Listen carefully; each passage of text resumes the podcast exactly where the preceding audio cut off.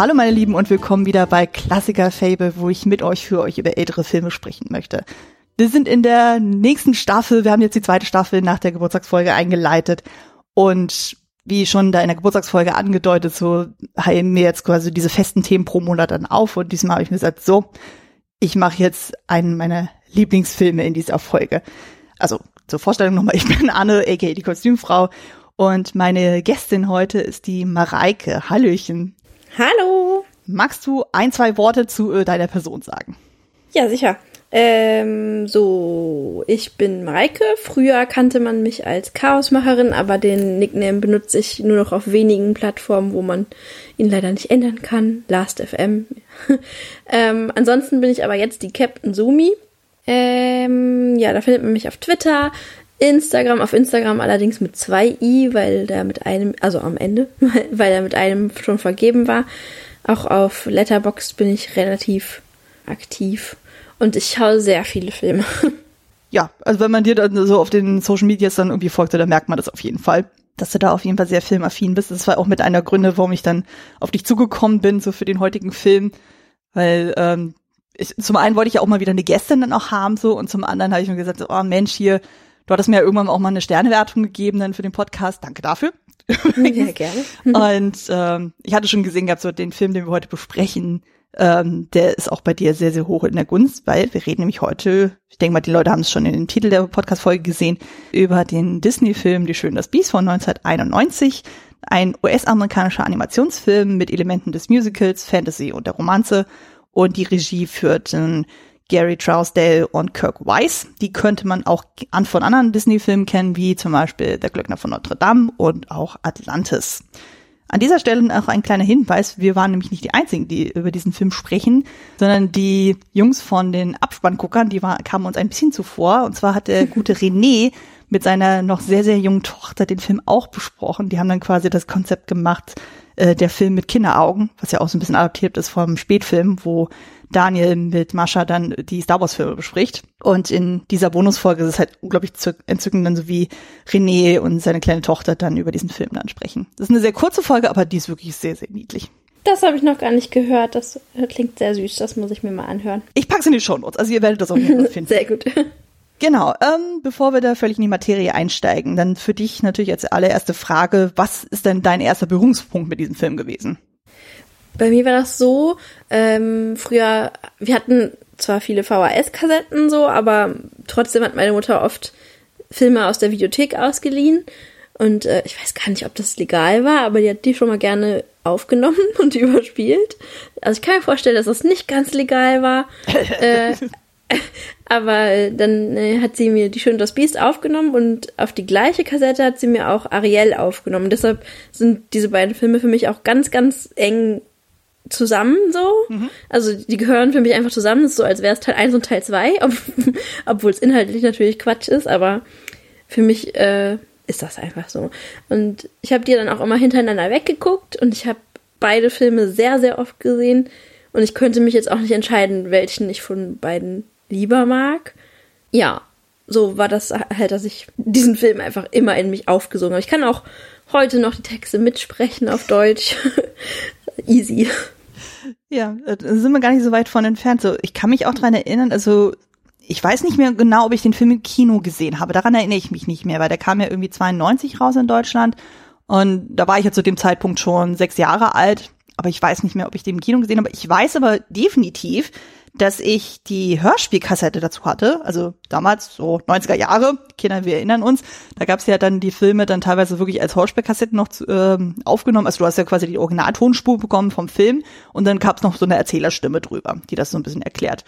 Und ich weiß, die habe ich rauf und runter gehört und ich habe sogar noch, als ich hier neulich durch die Wohnung durchgewuselt bin und so alte Sachen durchgesortiert habe, habe ich sogar noch Zeichnungen gefunden dann von Belle und dem Biest und mit dem goldenen Kleid oh und so. Also, also noch so richtig, richtig jung. Also man halt, das muss mich so krass geprägt und ich weiß auch, ich hatte wirklich sämtliche Merchandise, das was quasi heutzutage Frozen ist, war bei mir damals wie schön das Biest.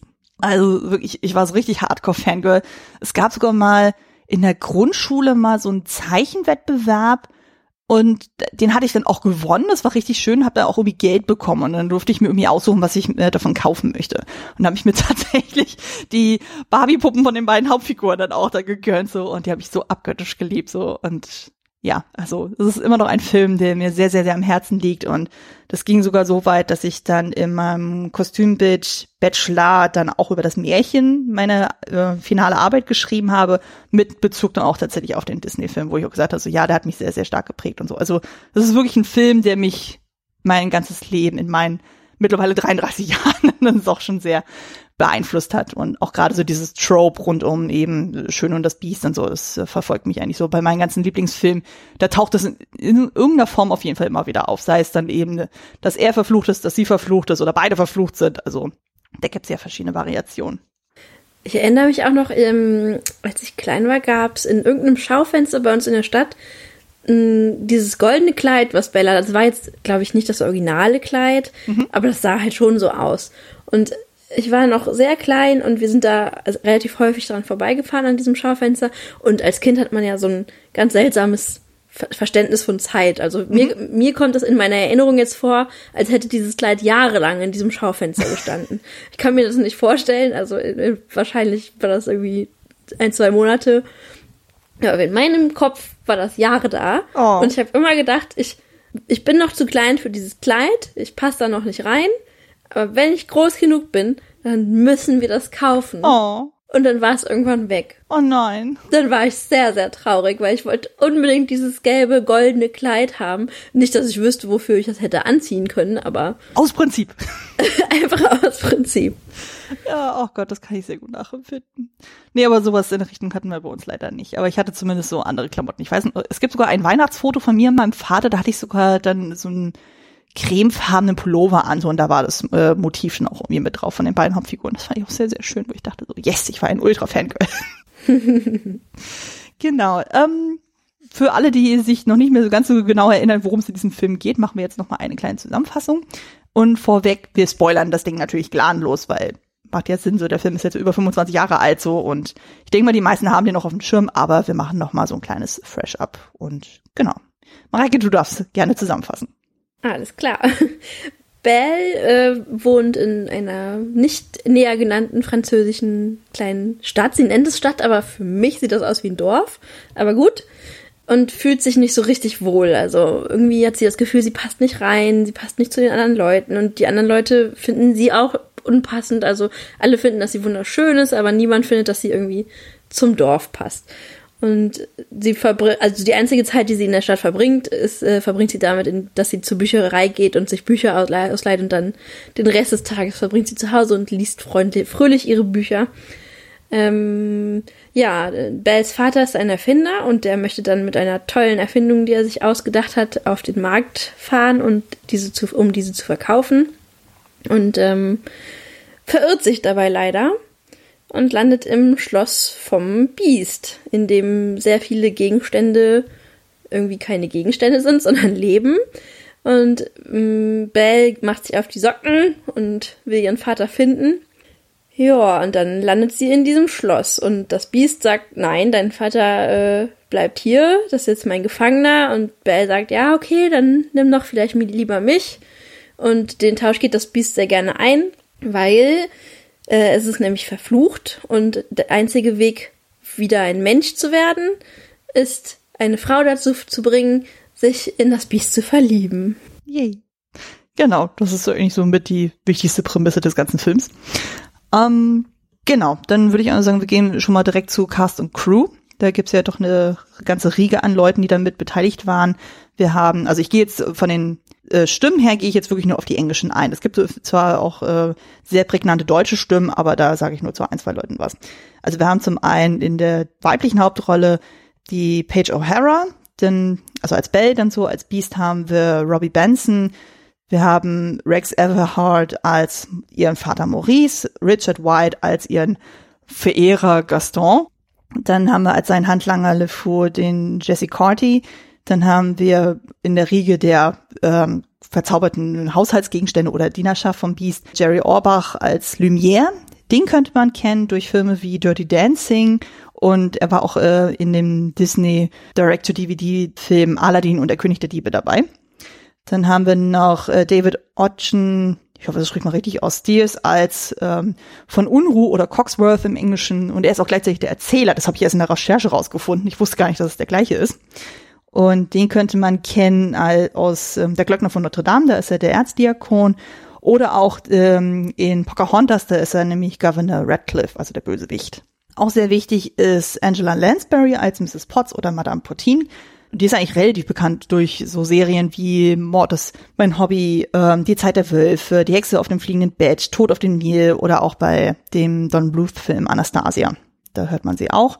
Dann haben wir noch äh, als ihren Sohn Chip oder Tassilo Bradley Michael Pierce. Und wen ich auch sehr spannend fand, ist nämlich Tony Jay als Monsieur Dark. Das ist nämlich der, der Leiter von der Irrenanstalt, so weil Gaston ja immer diesen Plan dann irgendwie ausheckt, so von wegen, ja, weil Maurice taucht ja irgendwann ja in, der, äh, in dem Dorf wieder auf, weil ähm, er ja dann durch Bell ja wieder befreit wurde aus dem Schloss und behauptet irgendwie so, ja, oh mein Gott, mein, äh, meine Tochter ist irgendwie gefangen und keiner glaubt ihn so und daraufhin denkt sich Gaston so, Mensch, hier, ich habe diesen ultimativen Evil-Plan, so von wegen, ja, wir sperren Maurice ein und äh, um ihn zu retten, muss äh, Belle dann Gaston heiraten. Naja, auf jeden Fall besagt der Tony Jay, fand ich deswegen so spannend, weil der ist nämlich in dem Film Der Glöckner von Notre Dame, äh, nämlich Frollo, was ja auch eine sehr, sehr prägnante Stimme ist. Ich dachte so, das ist so eine relativ kleine Rolle hier in äh, Schön das Biest, aber zumindest bei Glöckner von Notre Dame ist die ja wirklich sehr, sehr markant. Deswegen fand ich das. Also böse kann er. Böse kann er definitiv. Also wirklich so, so evil, evil, das ist der Hammer. Genau, dann zur Crew. Wie schon gesagt, Regie führten Gary Trousdale und Kirk Weiss. Das Ganze basiert von der Geschichte her auf einem Märchen, nämlich La Belle et la Bête von Jean-Marie Le Prince de Beaumont. Das ist allerdings nur die Kurzversion, die Langversion, die ist von Gabrielle Suzanne Barbon de Villeneuve. Und äh, das Ganze adaptiert haben dann sehr, sehr, sehr, sehr, sehr viele Leute, aber dazu komme ich dann, wenn ich über die Produktion spreche. Wir haben dann unter anderem Brenda Chapman, Chris Sanders, Bernie Mattinson, Kevin Harkey, Brian Pimentel, Bruce Woodside, Joe Renft, äh, Tom Ellery, Kelly Asbury und Robert Lenz. Das Drehbuch selber dann war dann Linda Woverton. Die kennt man auch durch ihre Beteiligung bei König der Löwen, dem Tim Burton Alice im Wunderland und auch jetzt äh, zuletzt Maleficent. Und ein ganz, ganz, ganz wichtiger Punkt in diesem Film ist auch die Musik. Die stammt nämlich von Howard Ashman und Alan Menken, die zum Beispiel auch für Ariel die Musik äh, sowohl geschrieben als auch ähm, komponiert haben. Genau, das sind, glaube ich, so die wichtigsten Namen, die hier genannt werden müssen. Ich sage, ich habe irgendjemand vergessen. So spontan. Nicht, dass ich wüsste. Okay, sehr, sehr gut. Genau, dann mache ich einfach mal mit der Produktion des Films weiter. Es ist wirklich sehr, sehr, sehr, sehr, sehr, sehr viel Trivia für alle, die sich da äh, noch mehr in die Tiefe dann stürzen möchten, äh, das packe ich auch in die Shownotes rein. Es gibt ein wunderschönes Buch, das nennt sich of Oldest Time, The Art and Making of Beauty and the Beast von Charles Solomon. Es ist ein wunderschönes Making-of-Buch, so wo wirklich alles drin ist, was man sich vorstellen kann. Habe jetzt mal so versucht, das Best-of da rauszuziehen, weil es ist wirklich sehr, sehr viel und dann würde es sonst ein Vier-Stunden-Podcast werden und das wäre, glaube ich, auf Dauer ein bisschen anstrengend. Genau, also wir fangen mal an, sozusagen, äh, wie ging das Ganze denn los? Ja, ähm, wir erinnern uns, der Film ist aus den 90ern, aber die Pläne gab es schon zu Zeiten von Walt Disney. Also der hatte schon früh in den 30ern überlegt gehabt, er möchte unbedingt diesen, äh, diesen Stoff als Film umsetzen, aber dann bis in die, weit in die 80er Jahre passierte da in der Richtung gar nichts. Und vermutlich ist das auch deswegen auch verschuldet gewesen, weil Jean Cocteau 1946 ja dann seinen Schwarz-Weiß-Realfilm La Belle et la Bête ja auch rausgehauen hat dass er dadurch etwas eingeschüchtert war. Der war ja wirklich sehr stilprägend auch durch seinen Surrealismus. Dazu auch ein Hinweis, es gibt ein wunderschönes Video von dem YouTube-Kanal Browseherd High, wo er innerhalb von drei Teilen diesen Film referiert und zusammen mit einem anderen Kumpel zusammen aber auch auf den Disney-Film eingeht. Das ist wirklich sehr, sehr schön. Packe ich auch in die Show Notes. Ähm, genau. Das Märchen selber war halt das Problem sozusagen über die Jahrzehnte hinweg, so stellt das einfach alle vor die Herausforderung, weil im Originalstoff, hast du ja dann das mit der Rose, also im Sinn von, der Vater soll ähm, der Tochter dann eine Rose mitbringen und dafür wird er überhaupt eingesperrt erst und sie wird dann die ganze Zeit hofiert dann am Schloss dann so und äh, jeden Abend kommt immer diese Frage von wegen so, ja, wer will mich heiraten? Sie ist mal so, nein, nein, nein und ähm, da denkt man sich auch so, naja, wie macht man daraus einen vernünftig unterhaltsamen Film? naja, irgendwann war es dann so, dass dann äh, Linda Woolverton dann eben ins Boot geholt wurde, um eben einen Neustart zu beginnen. Und als Regisseur wurde dann Richard Williams äh, noch dazu geholt, der die animierten Teile in dem Film Roger Rabbit gemacht hat. Und der sagte aber dann, nö, ähm, ich habe mein anderes Projekt am Laufen namens Der Dieb und der Schuster. Ich kannte den Film jetzt nicht, aber gut. Und hat gesagt, nichts. ja, also es ist, glaube ich, eher ein kleineres Projekt und er hat dann gesagt, nee, mache ich nicht. Aber ich habe einen anderen Kumpel, und zwar den Richard Purdom, der ist auch Animationsregisseur, so den kann man das ja mal geben. Und der und seine Frau Jill, die sagten dann auch zu. Genau, dann eben in den 80ern äh, begann dann die Arbeit mit Don Hahn als Produzenten und ursprünglich war das dann so konzipiert, dass das kein Musical wird. Also man wollte wirklich einen relativ ernsten Film machen, aber trotzdem vom Setting her im Frankreich des 18. Jahrhunderts. Und genau, das Animationsteam, also es setzte sich aus verschiedenen Leuten auch zusammen, das arbeitete wirklich mehrere Wochen lang an den ersten Zeichnungen und schließlich wurde dann dem damaligen Vorsitzenden der Walt Disney Studios, Jeffrey Katzenberg, dann die ersten 20 Minuten präsentiert. Naja, das Problem war aber halt, genau dieser Anlauf wurde auch verworfen, weil alles viel zu duster war, viel, wenig unterhaltsam und die Charaktere einfach kaum Profil hatten. Und dann sagte man sich so, Mensch, wir hatten ja zuvor Erfolg mit Ariel, wir machen doch jetzt eine Musical-Version daraus und holen uns Howard Ashman und Alan Menken ins Boot. Weil äh, die wussten ja irgendwie dann, wie man das Publikum unterhalten kann. Das Tragische war allerdings in der ganzen Geschichte, dass Howard Ashman zu dem Zeitpunkt schon sehr an seiner AIDS-Erkrankung litt und hatte dann sehr, sehr lang gezögert und so dazu zu sagen, aber dann machte er dann doch mit. Und ähm, genau, also das führte halt dazu, dass dann gesagt, also dem Animationsteam gesagt wurde von wegen, ja, es gibt eine gute Nachricht, es gibt eine schlechte Nachricht. Die schlechte Nachricht ist, äh, alles, was ihr bisher gemacht habt, können wir in die Tonne kloppen.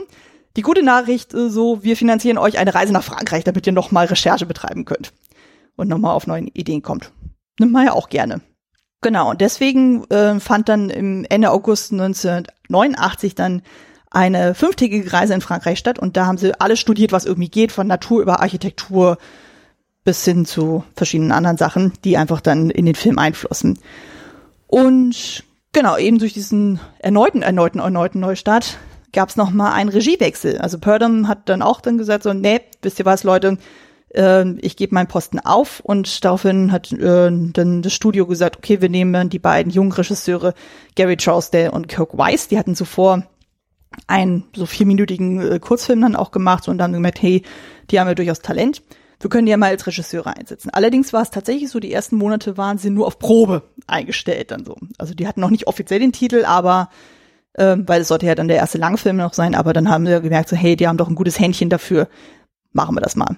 Und genau, ich sagte ja vorhin schon die Namen äh, Howard Ashman und Alan Menken und die haben dem Film wirklich sehr, sehr krassen Auftrieb dann gegeben. Also äh, zum Beispiel dann so, in dem Originalmärchen ist ja dann eben Belle eine relativ passive Figur, dann so, also eher so eine klassische Märchenheldin sozusagen und jetzt durch den ähm, Auftrieb hat man gesagt, so nee, wir wollen jetzt wirklich eine sehr aktive Frau haben in, äh, in der Geschichte. Also eben, wir haben jetzt dann diese bücherliebende junge Frau dann mit dem, ja, mit diesem Antrieb von wegen, ja, sie hat größere Träume, so als irgendwie in diesem äh, Kaff dann irgendwie zu versauern und äh, dann nur so drauf zu warten, dass irgendein Mann sie rettet. Und man hat auch bewusst dann gesagt, dass man, also in dem Originalmärchen ist es dann so, der Character Arc liegt dann bei ihr, aber für diesen Film hat man bewusst gesagt, nee, eigentlich die krasseste Veränderung, die ein Charakter macht, ist das Beast selber. Und deswegen wurde dann das alles auf ihn gemünzt. Und im Zuge dessen entstand dann auch eben dieser sehr, sehr berühmte Prolog mit diesem Fensterglas. Also man wollte es ja eigentlich relativ real dann zeigen, so, aber dann irgendwann entschied man sich so, nee, wir wollen es dann doch ein bisschen abstrakter haben. Und dadurch entstand, äh, entstand dann eben diese Fensterglas-Geschichte, die auch bis heute immer noch zauberhaft aussieht. Ja. Also der Hammer dann so. Ich liebe das abgöttisch. Und genau, im Zuge dessen wurden dann auch die ganzen Nebencharaktere auch immer weiter ausgebaut.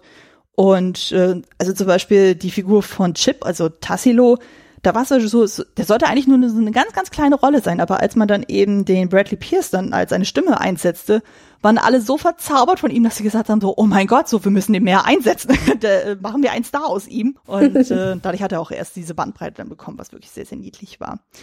Und genau, also dadurch äh, war das Animationsteam dann auch wirklich sehr, sehr engagiert und man traf sich dann auch wirklich wöchentlich, um die Storyboards zu besprechen.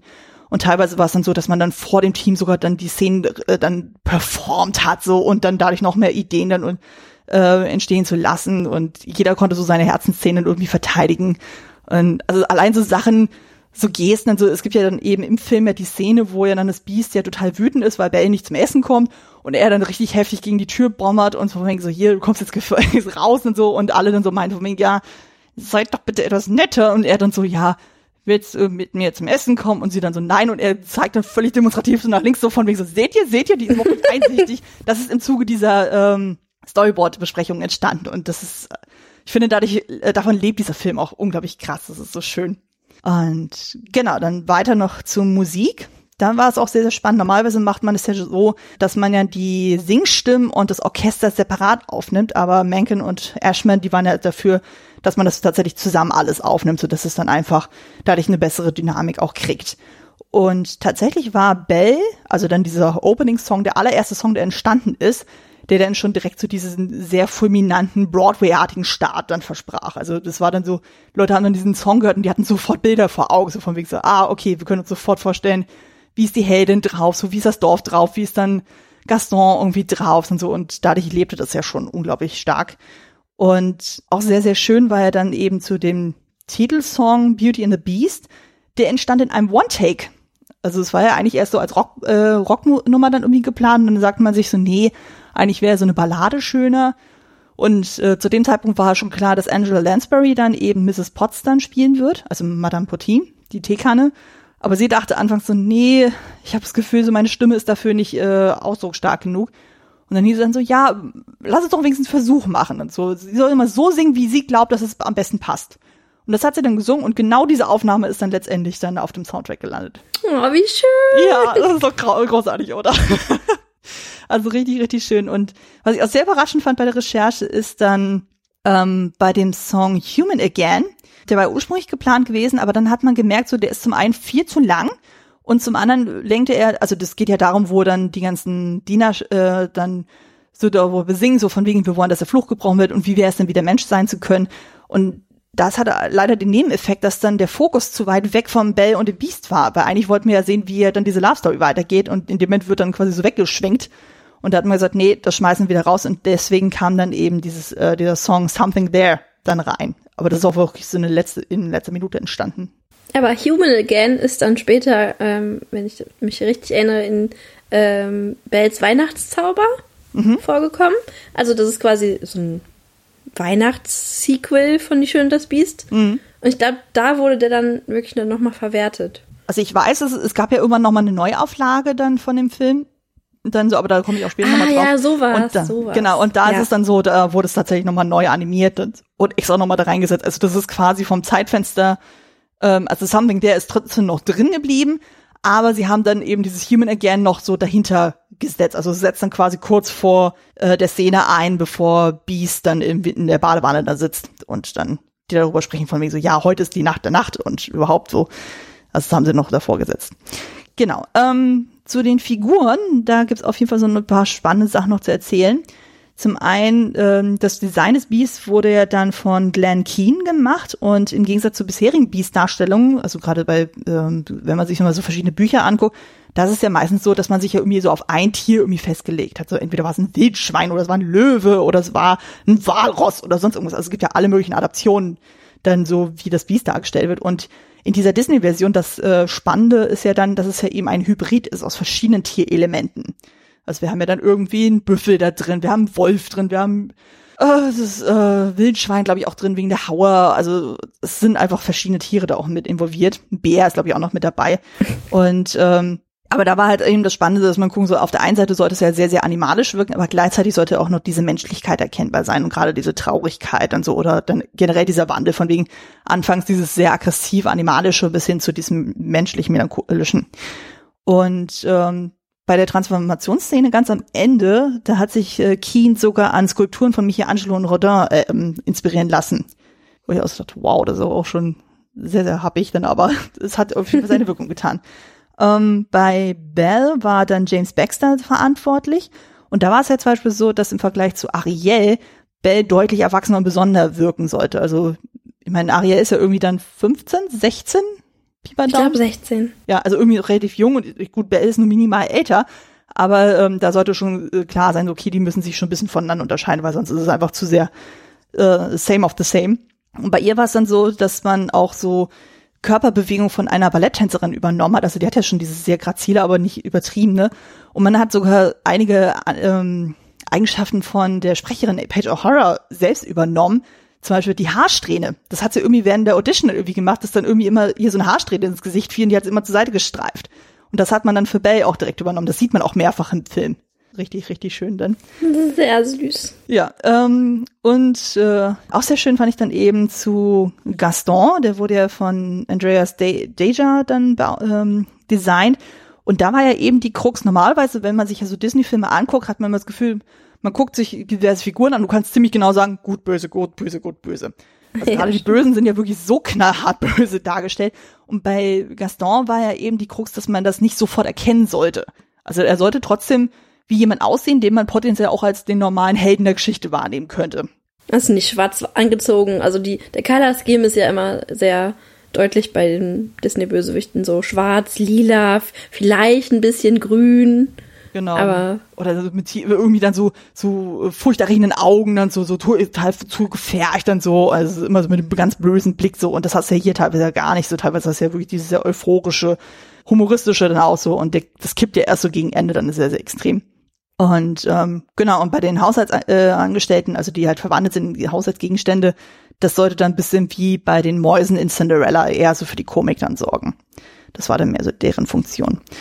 Und ähm, genau, sehr, sehr spannend ist auch das Thema Animation, weil die aufwendigste Szene im ganzen Film war Be Our Guest, weil zu dem Zeitpunkt dann eben Zeichentrick und CGI dann mit einer Vielzahl von verschiedenen Haushaltsgegenständen kombiniert wurde Hinzu kamen ja noch die ganzen verschiedenen extremen Lichtveränderungen und es dauerte über ein Jahr, diese herzustellen. Also, und die hatten ja schon ein sehr, sehr knappes Zeitfenster, dadurch, dass sie ja dann davor die Problematik hatten, dass ja dann relativ viel an Arbeit zu Zeiten von Richard Purdom, der dann verworfen werden musste, ja dann deren normales Zeitfenster ja schon ohnehin knapp. Aber das haben sie dann, glaube ich, dann noch äh, outgesourcen, sodass sie es machen konnten. Und das hat sich gelohnt, würde ich sagen. Ja, auf jeden Fall. Und ähm, es gab da ein sehr, sehr wichtiges Programm bei der Herstellung des Films. Das nennt sich CAPS, also Computer Animation Production System. Und das hatte halt die Vorteil, dadurch konnten Bilder eingescannt werden und am Computer koloriert werden.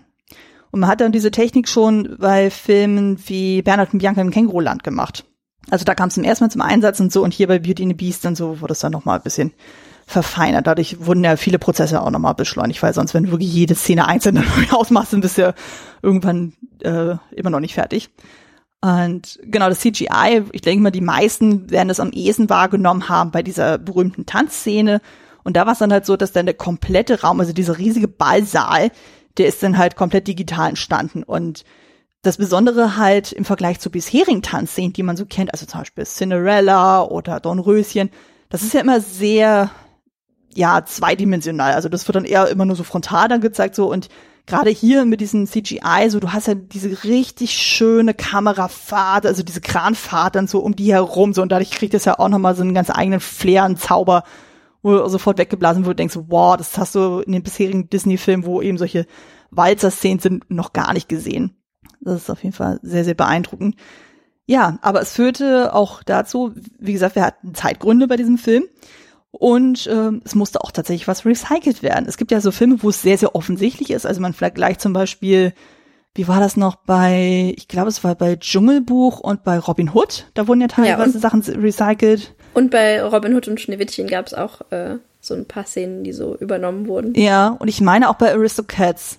Da erinnere ich mich auch so an ein paar Sachen, die dann wiederum aus Robin Hood, glaube ich, übernommen wurden. Ja. Also ähm, ich meine, gut, es macht ja auch irgendwie Sinn, wenn man da schon so Grundstruktur hat, wo man sagt, okay, jetzt sind wir wirklich so spitz auf Knopf, dann nehmen wir einfach das so. Also das betrifft in dem Falle die letzte Tanzszene. Denn also als dann das Biest schon äh, wieder zurückverwandelt ist, wurde ja dann so diesen finalen Tanz machen, wo dann die Kamera so rausschwenkt. So, das ist dann original aus Dornröschen übernommen. Mhm. Aus deren finalen Tanz. Also der Tanz zwischen Aurora und Philipp. Genau. Ähm, nichtsdestotrotz, es gab natürlich dann auch ähm, erste Vorführung. Also es gab dann im März 1991 eine erste Pressevorführung mit einigen Clips und Live-Gesangseinlagen von Paige O'Hara und Alan Menken. Und da war halt das Traurige, dass ja Howard Ashman, der ja wirklich sehr, sehr maßgeblich durch seine Lyrics dann für diesen Film war, ja, der war dann eben bedingt durch das AIDS, war schon im Krankenhaus. Also er hatte mittlerweile dann schon die Stimme verloren, hatte sein Augenlicht verloren, die Organe versagten. Also es ging richtig, richtig, richtig dreckig. Und äh, die Crew, die dann halt bei diesem Pressetag da waren, die haben ihn dann auch besucht und haben dann von dem unglaublich großen Erfolg dann auch berichtet, der auch ihm tatsächlich zu verdanken war. Und das war dann leider auch das letzte Treffen mit ihm. Also er hat den finalen Film nie gesehen. Also er, ja. kan er kannte nur so die, ähm, die, die Arbeiten, die ja bisher im, Pro im Studium entstanden sind. Und er starb dann am 14. März 91 an den Folgen von AIDS. Und deswegen, eben weil er halt so maßgeblich wichtig war, ja, äh, gibt's ja am Ende des Films, wenn man die Credits bis zum Ende guckt, auch eine Widmung für ihn, wo dann gesagt wird, to our friend Howard, who gave a mermaid her voice and a beast his soul. We will forever grateful. Also wie gesagt, er war ja auch für Ariel auch sehr maßgeblich wichtig. Und ja, das ist einfach eine sehr, sehr schöne Dankesgeste für seine Arbeit da drin. Und genau, aber dann danach, so etwa ein halbes Jahr später, am 29. September 91, traute man sich dann eben auf dem New York Film Festival den Film auch zu zeigen. Allerdings unfertig, also der war noch im Work in Progress. Die hatten ja dann nur noch so knapp anderthalb Monate Zeit, bis er dann eigentlich im Kino erscheinen sollte. Und dann hat man bewusst dann gesagt, okay, wir gehen jetzt mal ein Risiko ein, wir zeigen jetzt tatsächlich mal einen unfertigen Film. Also war offiziell Work in Progress. Und man hat sogar bewusst ein paar Szenen wieder im ursprünglichen Zustand versetzt. Also es gab ja zwar schon Szenen, die fertig waren, aber hat dann bewusst gesagt, nee, also wenn wir das schon so machen, dann aber richtig, dann, um einfach den Leuten mal so diesen Prozess zu zeigen, dann äh, wie das eigentlich ist und wie das dann eigentlich aussieht mit diesen ganzen verschiedenen Layern so und dann mit dem Bleistiftzeichnungen, wie die so nach und nach entstehen. Also um einfach mal so die Arbeit hinter so einem Animationsfilm dann viel mehr zu verdeutlichen.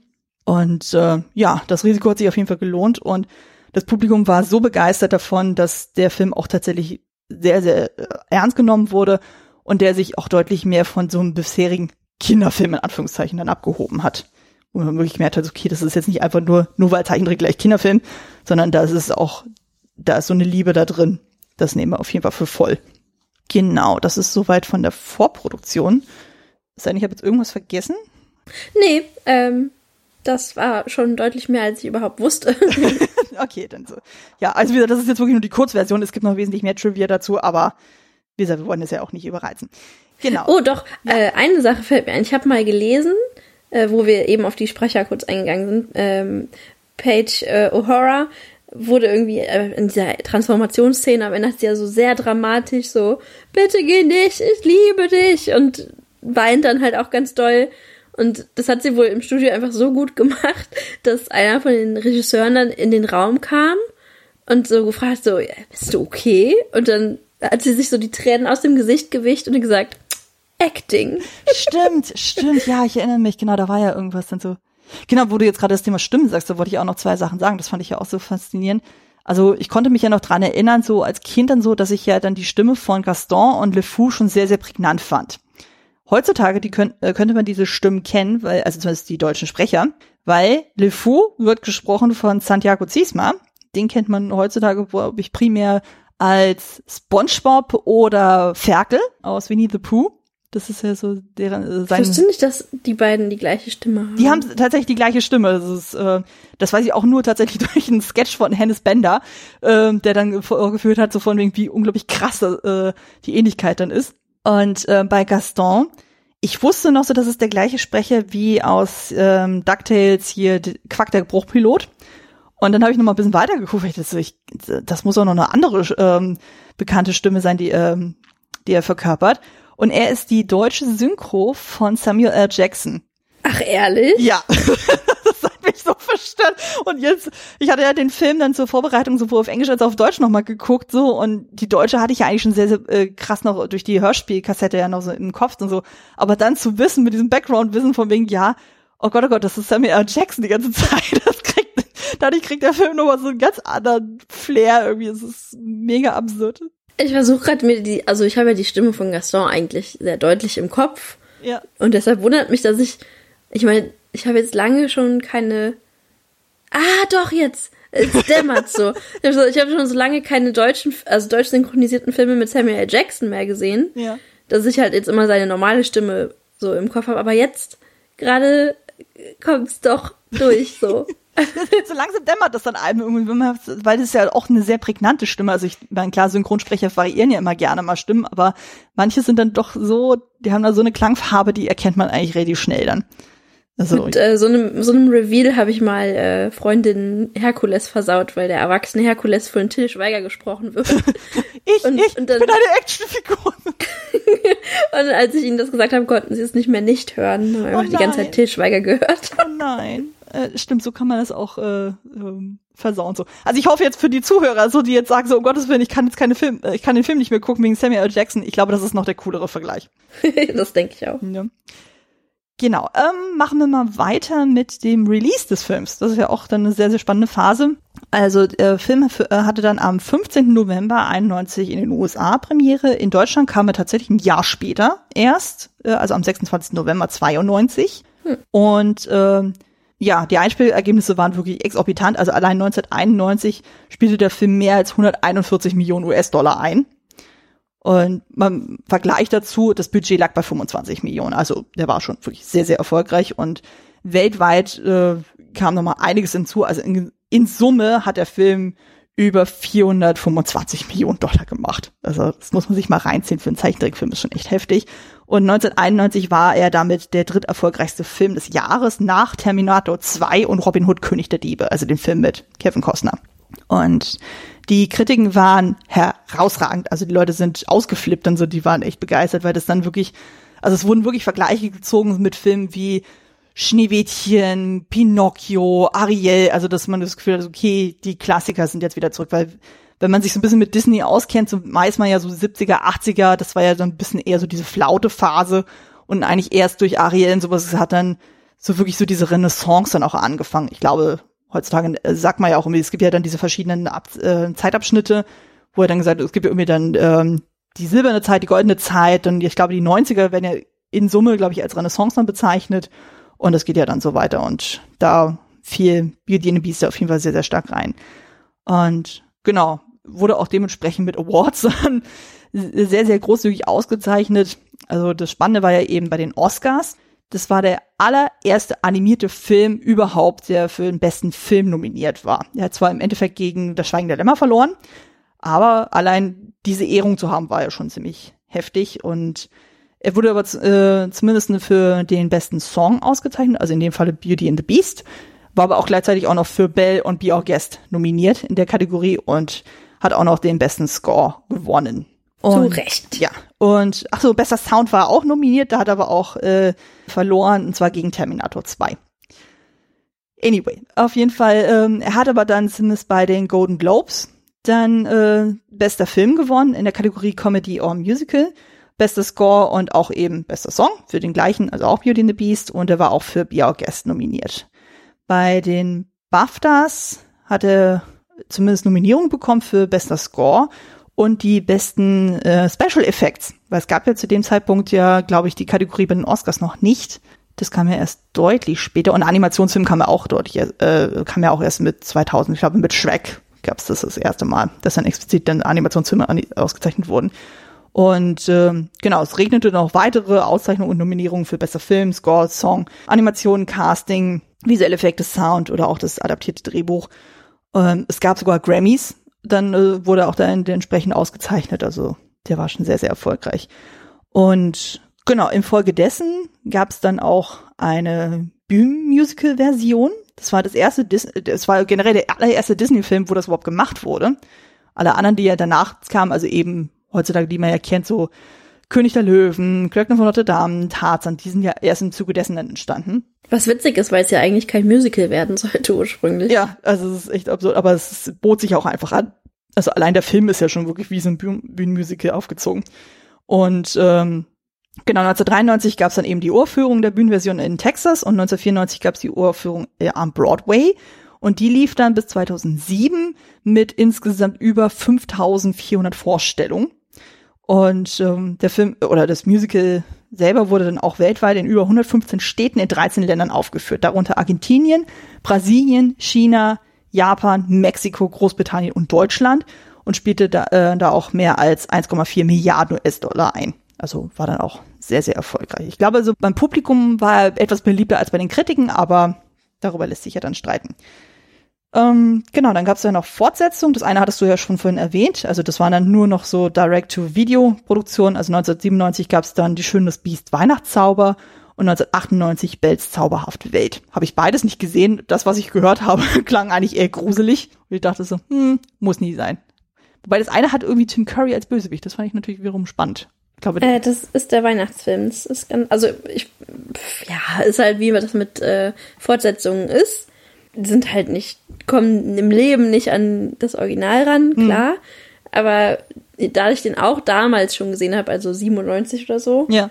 ähm, find, also habe ich da auch so einen gewissen Nostalgiefaktor und äh, Tim Curry war, weiß ich gerade gar nicht, habe ich wahrscheinlich nicht auf Deutsch, äh, hab ich wahrscheinlich auf Deutsch gesehen, aber der spielt halt diese Orgel und ähm, das ist schon, die ist schon sehr gruselig, muss ich sagen. Äh, und was auch ganz cool war, waren so no, also neue Kostümdesigns für, für Belle jetzt insbesondere. Ja. Da waren ein paar richtig coole Klamotten dabei. Ähm, ja, den kann man ruhig mal gucken, also es tut nicht weh.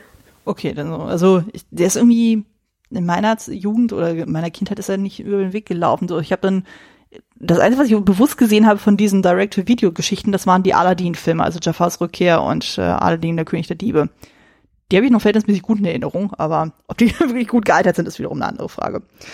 Genau. Dann gab es ja eben, hatte ich auch schon angeteasert, es gab ja nochmal Neuveröffentlichungen. 2002 gab es dann eine digitale Aufarbeitung des Films und eine Ergänzung eben besagten Songs Human Again. Also es war dann wirklich so, dass sie explizit dann nochmal, ich glaube, das ist so eine Szene von fünf Minuten, wo sie dann eben zeigen, wie dann eben kurz vor der besagten Tanzszene dann die ähm, Angestellten alle das Schloss nochmal putzen und dann halt darüber philosophieren, von wegen, wie ist es dann wieder Mensch zu sein und das haben sie schon versucht, so gut es geht, an das Original wieder ranzuknüpfen. Es gibt ja auch diese ganz niedliche Szene, wo Belle und das Biest Romeo und Julia lesen.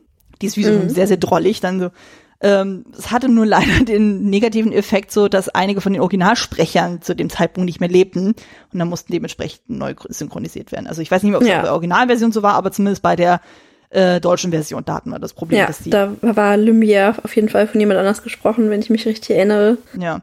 Weiß nicht, welche Version du des Films dann bei dir stehen hast, aber ich habe ja zum Beispiel diese Zweit-Disc Edition und da hat man ja die Möglichkeit, sowohl eben diese Extended Edition dann zu sehen, als auch die Kinoversion, als auch eben diese New York Fe Film Festival Version, also diese unfertige mit den Ah, Rotzeichnungen. okay, die habe ich noch nicht gesehen. Aber ich habe auch diese und äh, ich gucke die dann immer mit der Szene. Es stört mich jetzt nicht so sehr, dass die dann da anders sprechen. Und jetzt habe ich den inzwischen mit der Szene schon so oft gesehen, dass auch die mir schon in Fleisch und Blut übergegangen ist, dass das okay ist für mich, dass die da anders sprechen. Außerdem mag ich da sehr gerne, äh, es gibt ja diese, diesen Fußhocker, der ist ja ein Hund. Ja, Äh, und in dieser Szene gibt's noch das entsprechende Katzenäquivalent dazu. Das ist nämlich äh, so ein Sofakissen und dann jagt der Hund das, die Katze, also das Sofakissen durch die Gegend.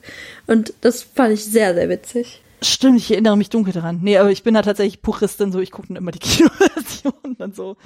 Das ist mir dann doch ein bisschen lieber, weil bei der ähm, bei der überarbeiteten Version, da sieht man ja auch so, dass gewisse Sachen dann noch mal ein bisschen korrigiert wurden. Also zum Beispiel dann in der Szene, wo dann das Biest gebadet wird, die ja direkt im Anschluss ist, da sieht man zum Beispiel den Unterschied.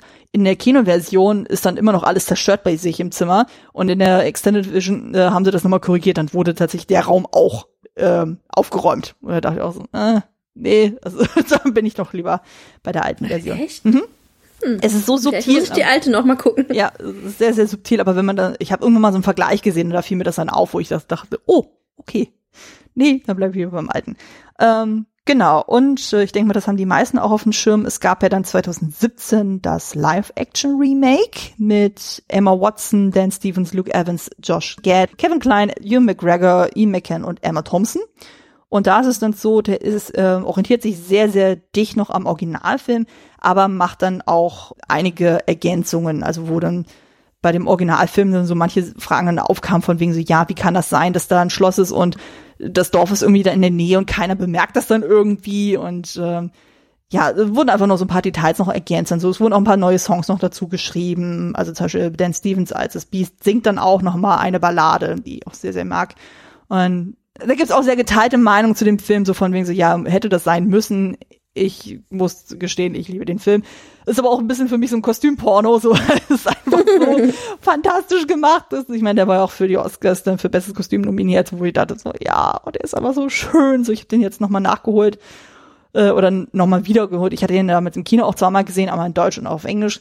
In dem Fall muss ich auf jeden Fall sagen, guckt die englische Version, weil im Deutschen, da haben sie ja das Problem, dass zum Beispiel Emma Watson äh, eine andere Sprechstimme hat als eine Singstimme und ich finde, das reißt einen so krass raus.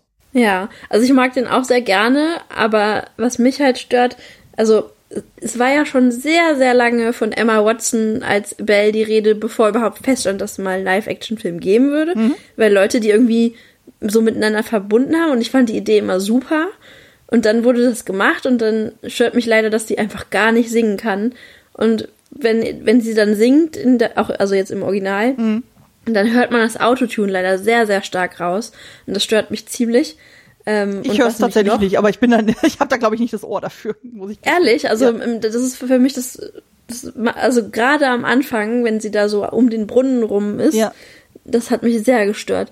Äh, ich fand das, das bei der deutschen Version krasser beim Beast dann so, da hatte ich das Gefühl gehabt, wo er dann eben seine Ballade singt dann so. Ja, ja, das ah. stimmt, da haben sie ganz schön am Vibrato geschraubt. Ja.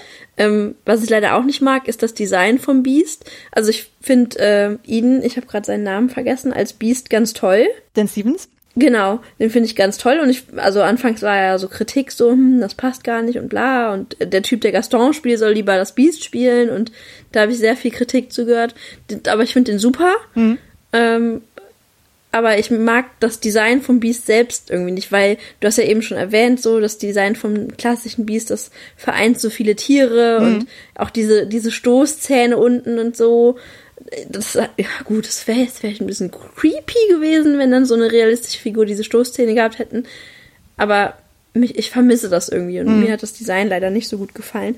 Ansonsten finde ich den Film aber echt cool und ich sehe da halt auch eine Legitimation. Auch klar sehe ich, dass das Geldmacherei ist, aber ich sehe da auf jeden Fall Mehrwert, den zu gucken. Ja, also ich würde jetzt auch nicht irgendwie sagen, okay, das eine ist irgendwie besser oder schlechter als das andere. Ich finde, die haben beide so irgendwie ihren eigenen Wert, so, wo man sagen kann, okay, wenn man es eher ein bisschen realistischer mag, dann guckt man sich eben die Neuversion an. Wenn man sagt, man ist dann ganz oldschoolig so und man liebt nur so original, dann ist das auch völlig in Ordnung. Also ich finde die beide zauberhaft und ja, wie gesagt, also gerade so für mich so die Kostümporno ist einfach großartig, weil da einfach so viel Liebe im Detail steht.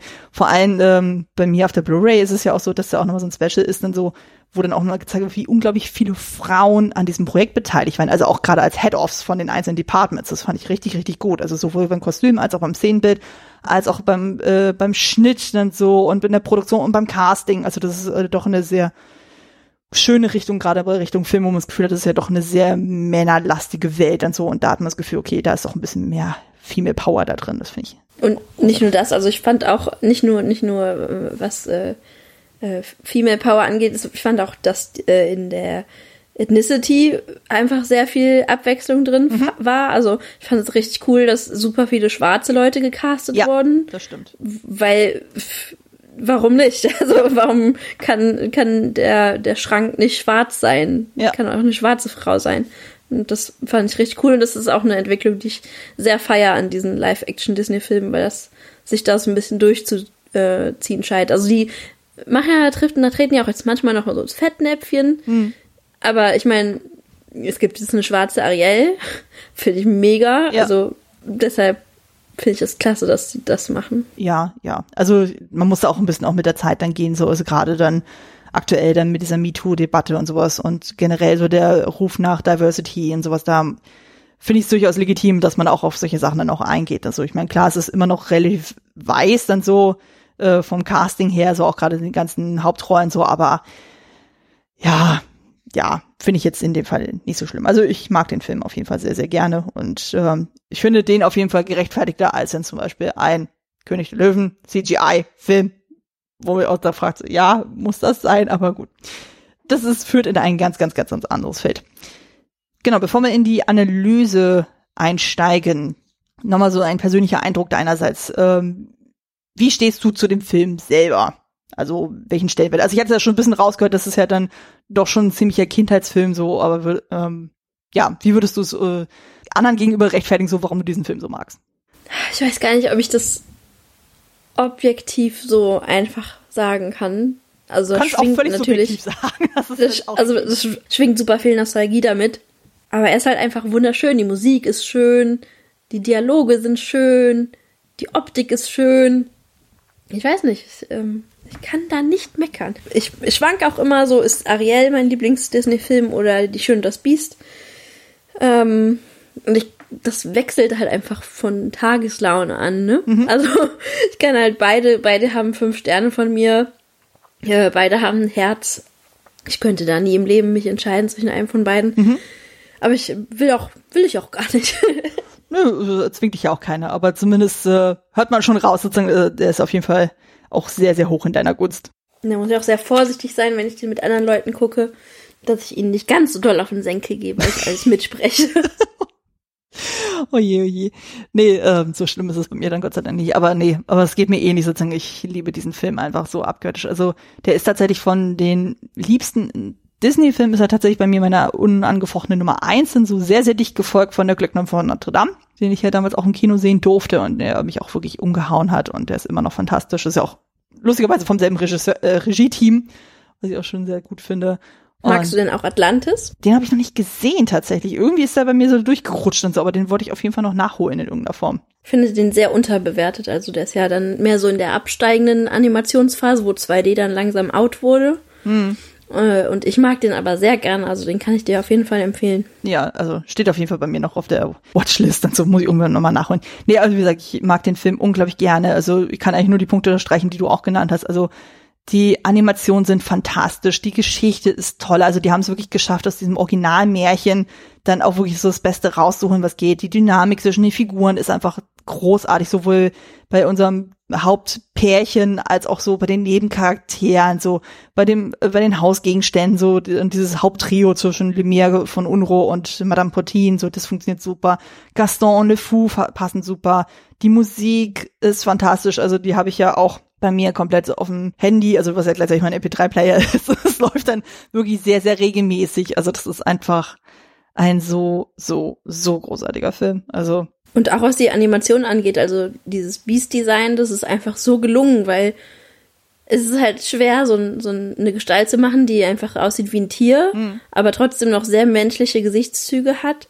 Und also man sieht ja seine Emotionen einfach immer super gut. Und ich habe bis heute nicht verstanden, wie die hinbekommen haben, dass diese Augen einfach so menschlich wirken. Mhm.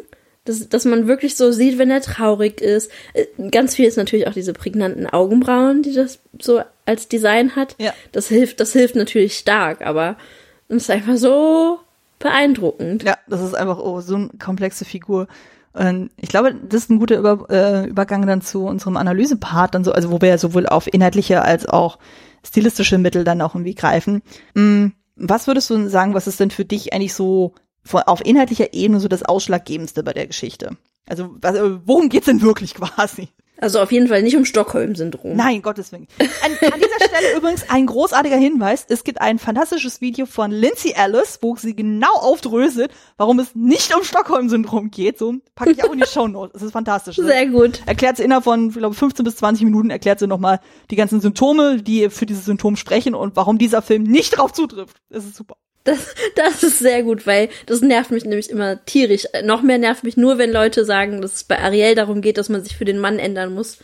Äh, aber gut, das ist hier ein anderes Thema, weil. Ja, das führt dann äh, zu weit. ähm, ja. Ähm, was ist denn der Hauptpunkt?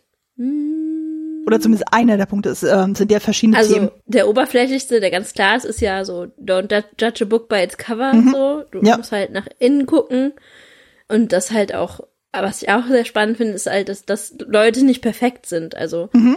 das ist ja klar, das Biest, ähm, das hat Makel, ganz klar. Also, der neigt dazu, schnell auszuflippen. Und das wird sich auch wahrscheinlich nicht ändern, wenn er jetzt sein, das Gute in sich ent entdeckt hat, so. Also, der Charakter ist halt flawed und das ist auch gut so. Und also dass, dass Menschen nicht oder ja Menschen nicht eindimensional sind, das finde ich eigentlich auch ganz eine ganz gute Message so dahinter. Mhm. Ja, also ich lese auch ganz viel einfach so die, generell dieses Thema Akzeptanz des anderen. Also sei es jetzt eben in äh, aus äußerlicher Sicht in, oder auf äh, äußerliche Faktoren reduziert oder auf äh, Charaktereigenschaften, was du auch schon so ein bisschen meintest. Und das fand ich ja zum Beispiel auch so schön, weil das wird ja manchmal so ein bisschen dieser Geschichte vorgeworfen oder auch so bei anderen, die diese Thematik aufgreifen, so dieses so, ja, ich als Frau, wenn ich äh, äh, einfach nur ganz viel Liebe gebe, kann ich den Mann auch ändern. Ich finde, darum geht's in diesem Film überhaupt nicht. Ich finde, das geht ja eigentlich viel mehr so darum, sich so ranzutasten. Also es ist in ganz vielen, auch klassischen Disney-Filmen, da ist ja immer so dieses so, Mann sieht Frau oder Frau sieht Mann und dann ist es so, zing, sie verlieben sich sofort und so und man denkt sich auch so, äh, okay, sie heiraten zwei Tage später, haben noch nicht mal miteinander gesprochen und sowas. Und das ist ja zum Beispiel das Schöne bei dem Film, so, wir wissen nicht, wie lange Belle da ist. Es wird ja nicht so wirklich aufgedröselt. Also ist sie ja. jetzt nur drei Tage da, ist sie eine Woche da, ist sie einen Monat dann da, das wissen wir ja alles nicht. Das wird nie so wirklich äh, klar ausgestellt. Und durch so Montagen wird das ja auch extra noch so so hervorgehoben, so, ja, da vergeht jetzt einiges an Zeit, so. Ja. Und das, also das ist schon viel, viel besser als bei vielen anderen Disney-Filmen. Also die haben wirklich Zeit, sich kennenzulernen. Ja. Und ähm, ich finde, was auch eine äh, sehr, sehr schöne kleine Szene auch ist, wo auch nochmal dargestellt von wegen, äh, dass ähm, sie ja gar nicht bewusst ihn ändert, sondern das ist ja eigentlich nur dieses dann, das ist ja auch ein bisschen ein Argumentationspunkt von Lindsay Ellis gewesen bei dem Stockholm-Thema, wo es ja darum geht, so beim Stockholm-Syndrom würdest du ja eigentlich vermeiden, dass derjenige, der dich gefangen hält, dann durch irgendwas von dem, was du machst, getriggert wird. Bell interessiert sich einen Scheiß dafür. Also allein in der Szene, wo sie ja dann von den Wölfen gerettet wird von ihm so und sie ihn dann verarztet und so und wo die sich dann erstmal so gegenseitig ankeifen, so ein bisschen Screwball-Komödie mäßig. Und ziemlich ja. klar und so, sie gibt einen Scheiß darauf, was er dann sagt, dann so, sie, sie redet mal richtig Tacheles mit ihm. Und erst in dem Moment, wo er dann wieder ruhiger wird, so, wird sie auch ruhiger. Also, dass dann äh, wirklich dann so eine Angleichung ist, dass er dann merkt so, oh, wenn ich nett mit ihr umgehe, dann ist sie auch nett zu mir. Und äh, dasselbe andersrum.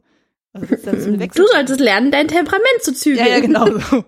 Also es ist so schön. Oder ähm, was ich auch niedlich äh, finde, ist ja dann die Szene, das ist ein bisschen später, wo die zusammen das erstmal bewusst essen. Also ich weiß gar nicht mehr, passiert da Essen? Grieß oder Milchreis oder irgendwas in der Richtung. Und er kriegt das ja irgendwie nicht so ganz gebacken mit diesem Löffel. Und ja. man könnte sich ja denken, so von wegen so, naja, sie versucht jetzt ihm beizubringen, mit dem Löffel zu essen. Und was macht sie stattdessen? Sie bietet dann an, okay, damit er sich nicht so, so unwohl fühlt, so machen sie es einfach so, dass sie quasi aus dem Teller schlürfen. Und ich finde, das ist so, das ist so eine relativ kleine Szene, aber ich finde, die ist so außergriff, weil es dann merkt, okay, sie geht dann wieder auf ihn ein, sozusagen, dass er sich da nicht so grob, blöd, grob irgendwie verstellen muss, sondern sie guckt dann so, okay, wie weit kann ich ihm entgegenkommen, dass er sich wohler fühlt. Und er, ja, es ist sehr viel so Kompromissbereitschaft von, von ihr dann und ihm dann, sie bringt ihm dann quasi bei, dass auch er mal Kompromisse eingehen muss, so. Ja, genau. Und er merkt ja dann auch so, okay, dann, äh, gerade eben nach dieser Verarztgeschichte, wo er auch merkt so, hey, hm, hat er ja dann auch dann gerettet, so, weil wahrscheinlich erstmal aus dem äh, Hintergrund heraus von wegen so, ja, hm, sie ist wahrscheinlich meine einzige Chance, den Fluch zu brechen. Aber dann merkt er auch schon so, nachdem sie ja ihn relativ freundlich dann verarztet hatte, wo er merkt so, hey, irgendwas empfinde ich ja doch für sie und ich möchte was Gutes für sie tun, was er äh, wahrscheinlich vorher so als sehr ja egoistischer kleiner Prinz dann nie gemacht hat, so wie uns ja dann der Prolog das so schildert, wo man auch merkt, so hey, ähm, er hört dann auch zu, dann so und überlegt dann so, was könnte ihr tatsächlich eine Freude machen. Er kriegt ja auch dann diesen Hinweis von Lumière, der ja schon rausgefunden hat von wegen, hey, Bell interessiert sich für Bücher und dann eben so diese geile Geste von wegen so, hey, ich habe eine Bi äh, Bibliothek in meinem Schloss. Und so, willst du die haben? So denkst, Überraschung. Ja, wo du auch so denkst so, yay! so, dann, weil wir so ganz, ja, wenn du eine Bücherei hast und so und du weißt, äh, deine Freundin ist bibliophil, super. Damit kann man die auf jeden Fall ködern. Also ich glaube, unser einer würde dann auch sofort entzückend sein, so wenn man sagt, hey, ich habe hier da meine Filmsammlung oder sonst irgendwas dann oder keine Ahnung, irgendwas anderes dann so. Ich glaube, dann wäre man auch sehr schnell überredet, wo man sagt so, hey, den würde ich vielleicht doch nicht mehr von der Bettkante Wer weiß, wer weiß so. Ja. Nee, aber generell habe ich auch das Gefühl, es geht ja auch ganz, ganz viel. Und ich glaube, das ist auch ein Grund, warum für mich der Film auch so elementar wichtig ist, ähm, ist dieses Thema Außenseiter. Also ich glaube, Belle ist so mit Abstand so eine der krassesten Außenseiter-Heldinnen, die es in Disney-Filmen dann gibt. Ja, das ist recht. Im ähm, Vergleich. Das ist ja quasi, damit fängt der Film ja an. So, ähm, es ist ja nicht nur so, dass sie sich irgendwie nicht so wohl fühlt, sondern es ist ja auch von ihr ein sehr realistischer Eindruck so. Also die, man hört ja die Dorfbewohner auch singen und die sagen halt auch so, ja, die passt halt einfach überhaupt nicht zu uns. Mhm. Äh, ja, es ist einfach, sie fällt einfach raus. Eben weil sie immer so für sich ist auch, ne? Also es ja. ist halt, die, die kann mit dem Leben von dem anderen nichts anfangen und sie aber auch nichts damit, dass sie immer sich äh, in, in ihr Kämmerlein setzt und immer nur liest und nichts anderes macht. Mhm. Ja, ich glaube auch gerade so, das kriege ich ja auch immer so mit, so das äh, heutzutage, ich hatte das jetzt die Tage dann irgendwie mitbekommen, die Diskussion, wo es dann darum geht, so, ja, es ist tatsächlich ein Unterschied, ob du zum Beispiel über Filme podcastest oder dann zum Beispiel über Fußball oder sonst irgendwas. Wenn du über Fußball dann irgendwie stundenlang reden kannst und so, wer irgendwie bei welcher Mannschaft ist und wer hat sich wie welche Verletzung zugezogen und so, das wird sozialmäßig total super anerkannt. So von wegen so, ja, das ist ja mainstreamig genug, so hier, du bist ein Teil von uns, du gehörst zu den Coolen. Aber wenn du sowas machst wie, du willst zwei Stunden über einen Film podcasten, dann zählst du zu den Freaks. Weil das ist ja dann irgendwie so, warum soll man sich so lange mit einem Film beschäftigen? Also, wo man sich auch so fragt, so, äh, warum ist das eine weniger absurd als das andere? Und das wird ja auch so von Gaston so schön dargestellt, so dieses so, ja, es ist nicht richtig, wenn eine Frau liest, dann kommt sie auf Ideen und fängt an zu denken, so, und du denkst so, what? What? So, und, und da sind ja gar keine Bilder drin. Hm, naja, du musst so, ja Sachen selber vorstellen. Ja, also es ist äh, ein bisschen so klischeemäßig, ein bisschen wie bei so einer Highschool-Komödie. So, du hast ja dann auch diese verschiedenen Klicken und so und sie war wahrscheinlich so eh die Einzelgängerin und Gaston wäre dann so, was ich, so in der Footballmannschaft oder sonst irgendwas und äh, will sie dann eigentlich nur so als Trophy Girl dann irgendwie haben. Wo ich auch so fragt, so, ah, so, der interessiert sich ja wirklich einen Scheiß dafür, was sie dann denkt. Also im Grunde genommen geht's ja nur darum, so, okay, sie ist hübsch, ich bin hübsch, wir passen zusammen, passt schon. also, ich habe äh, aber mal eine sehr interessante Interpretation gelesen. Äh, die war natürlich extra auf die Spitze getrieben, aber da ging es darum, dass Gaston in gewisser Weise ja Prinz Charming ist, mhm. weil er ist ja gut aussehend, alle mögen ihn, er will die Prinzessin, also quasi er will das Mädchen mhm. und äh, das Mädchen will ihn aber nicht mhm. und dadurch wird er dann zum Bösewicht. Nee, es ist tatsächlich so, also er wird ja quasi so gezeichnet, so im Grunde in einem anderen Setting wäre er der Held der Geschichte. Weil ja. er ist derjenige sozusagen, ähm, er hat die Muckis, also ein bisschen so Herkules-Typ mäßig, so, der hat die Muckis, der kann äh, Tiere töten und so, der ist sozial anerkannt, so, der hat die ganzen Freunde, dann so, der würde ja super in diese Szenerie reinpassen. Und äh, das Problem ist halt nur eben durch Bell dann so, dadurch, dass sie gezielt sagt, so, nee, sie passen einfach nicht zusammen und er das einfach partout nicht einsehen will, wird er natürlich dann sehr asozial. Ja, genau. Wie man das halt dann auch so schön merkt. So. Und ich finde, dadurch kriegt der Film dann auch eine unglaublich krasse Aktualität, wenn man sich mal so den Begriff toxische Maskulinität rein anguckt.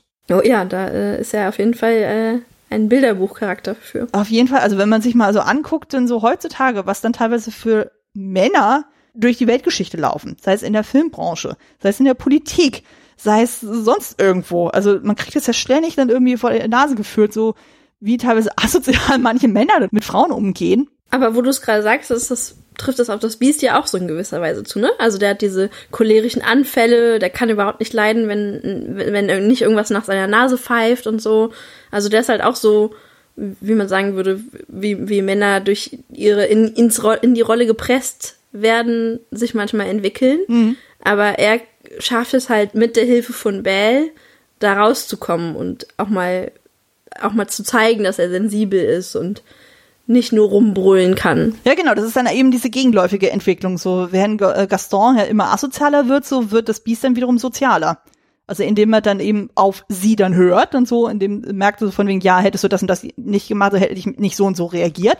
Und dadurch wird er auch offener dann für sie und dann verändert er von sich heraus ja dann so. Er hat ja dann so seine Redemption Story, wo er dann merkt so, okay, so wie ich mich bisher verhalten habe, war scheiße. Und wenn ich das und das mache sozusagen, dann kriege ich auch tatsächlich eben die Anerkennung oder die Liebe dann so, die ich mir auch hoffe. Und am Ende ist er ja auch dann so selbstlos, dass er sagt, okay, als dann klar wird, hier, ihr Vater ist in Gefahr, weil er ähm, natürlich dann gesagt hat, okay, wenn das Dorf mir nicht hilft, Bell rauszuholen, so geh alleine los und er friert dann fast im Wald. Und wo das Biest dann sagt, okay, ähm, eigentlich müsste ich ja versuchen, meinen Fluch zu lösen, aber dann opfer ich das quasi dann ihr zugunsten, damit sie den Vater retten kann.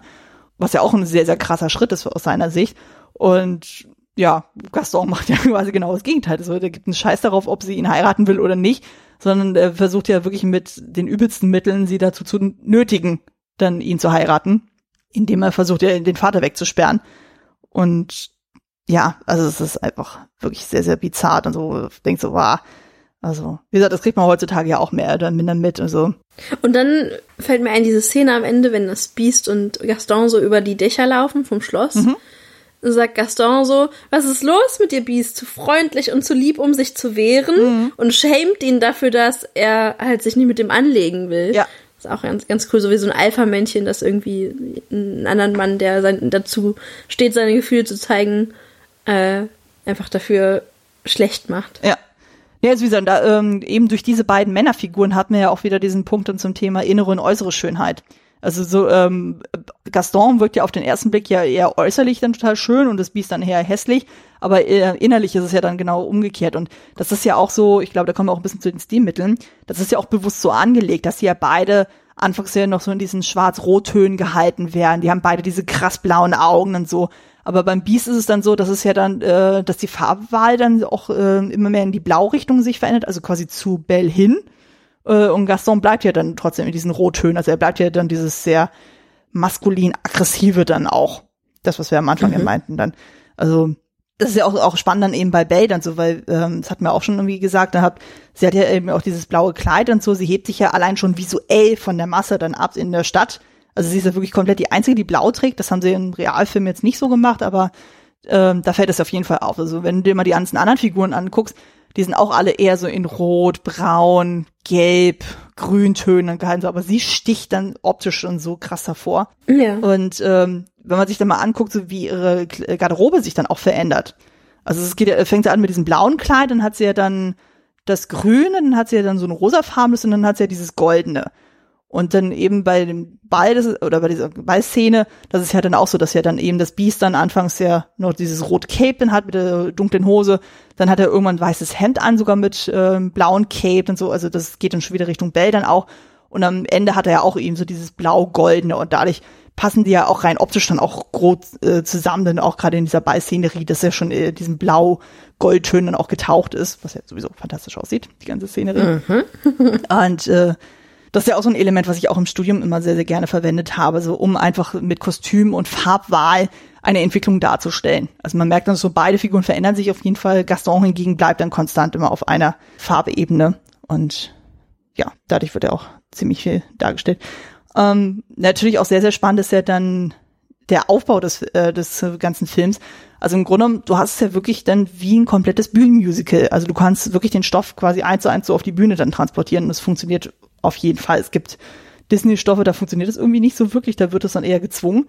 Aber daher dieses ganze Konzept ja schon so von vornherein wie so ein Broadway-Musical aufgezogen wird. Du hast ja dann eben erstmal diese Prolog-Szene, dann hast du diese riesen fulminante Opening-Szene, wo ja erstmal das ganze Setup erklärt wird, von wegen, okay, das ist Belle, das ist das Dorf, das ist Gaston, so, und so geht's dann weiter, dann haben wir ja die Powerballade, dann haben wir noch die schmissige Partynummer und das wirkt ja alles in sich ja total rund. Und das ist ja auch richtig schön meine, der hatten ja, glaube ich, auch im Buch dann den Vergleich gezogen zu Ariel.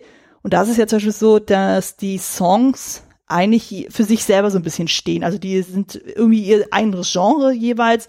Du hast ja dann auch eher so diesen I Want Song von Ariel dann auch so. Dann hast du ja dann diese zuckersüße Ballade mit Kiss the Girl.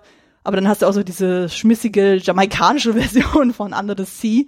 Wo mhm. merkst du, das ist ja alles sehr, sehr unterschiedlich dann. Aber bei äh, Schönes Biest dann so hast du das Gefühl, dass es ja, wirkt ja tatsächlich wie aus einem Guss dann so. Also das wirkt dann doch alles sehr, sehr aufeinander abgestimmt. Das fand ich dann auch sehr, sehr schön. Und ne, genau, und einfach so dieser Kniff dann mit diesem Glasfenster äh, beim Prolog, das ist ja auch einfach unglaublich gut gemacht. Also man hat das ja im Realfilm ja dann real dann dargestellt, tatsächlich. Aber da mhm. war halt eben die, äh, das äh, Faszinierende, dass du dann zum Beispiel vom Personal so gut wie keine Gesichter gesehen hast. Und ja, es waren nur so Close-ups, ganz viele, ne? Ja, genau. Und äh, beim Prinzen, der war ja so in dieser ganzen Staffage dann irgendwie versteckt und also dann mit diesen Glitzerkostümen und mit der Perücke und mit der ganzen Schminke, dass du ja auch gar nicht so das reale Ich gesehen hast. Und dadurch haben dir da die auch eine gute Distanz dann auch geschaffen dann so. Das macht auf jeden Fall Sinn. Aber jetzt gerade hier mit diesem Glasfenster, das, ähm, ich glaube, bei den alten Disney-Filmen war es ja noch so, also ich glaube, bei Schneewittchen und Cinderella ist es ja auf jeden Fall so, da haben sie ja noch das mit diesem Buch, äh, mit dem Buch dann auch gemacht. Ja, ja, das so aufklappt. Genau, und äh, hier dann eben mit diesen Glasfenstern, das kriegt nochmal so eine ganz eigene Dynamik. Und ich finde, dadurch kriegt der Film auch so ein bisschen so ein, so ein Gothic-Element tatsächlich. Ja, stimmt. Aber auch das durch das Design vom Schloss in, in also wenn man das diese Design sich mal anguckt, macht das Schloss nicht wirklich Sinn. Also ja, es ist auch tatsächlich ein Fantasy-Schloss. Also man hat natürlich. Ja, also ist man.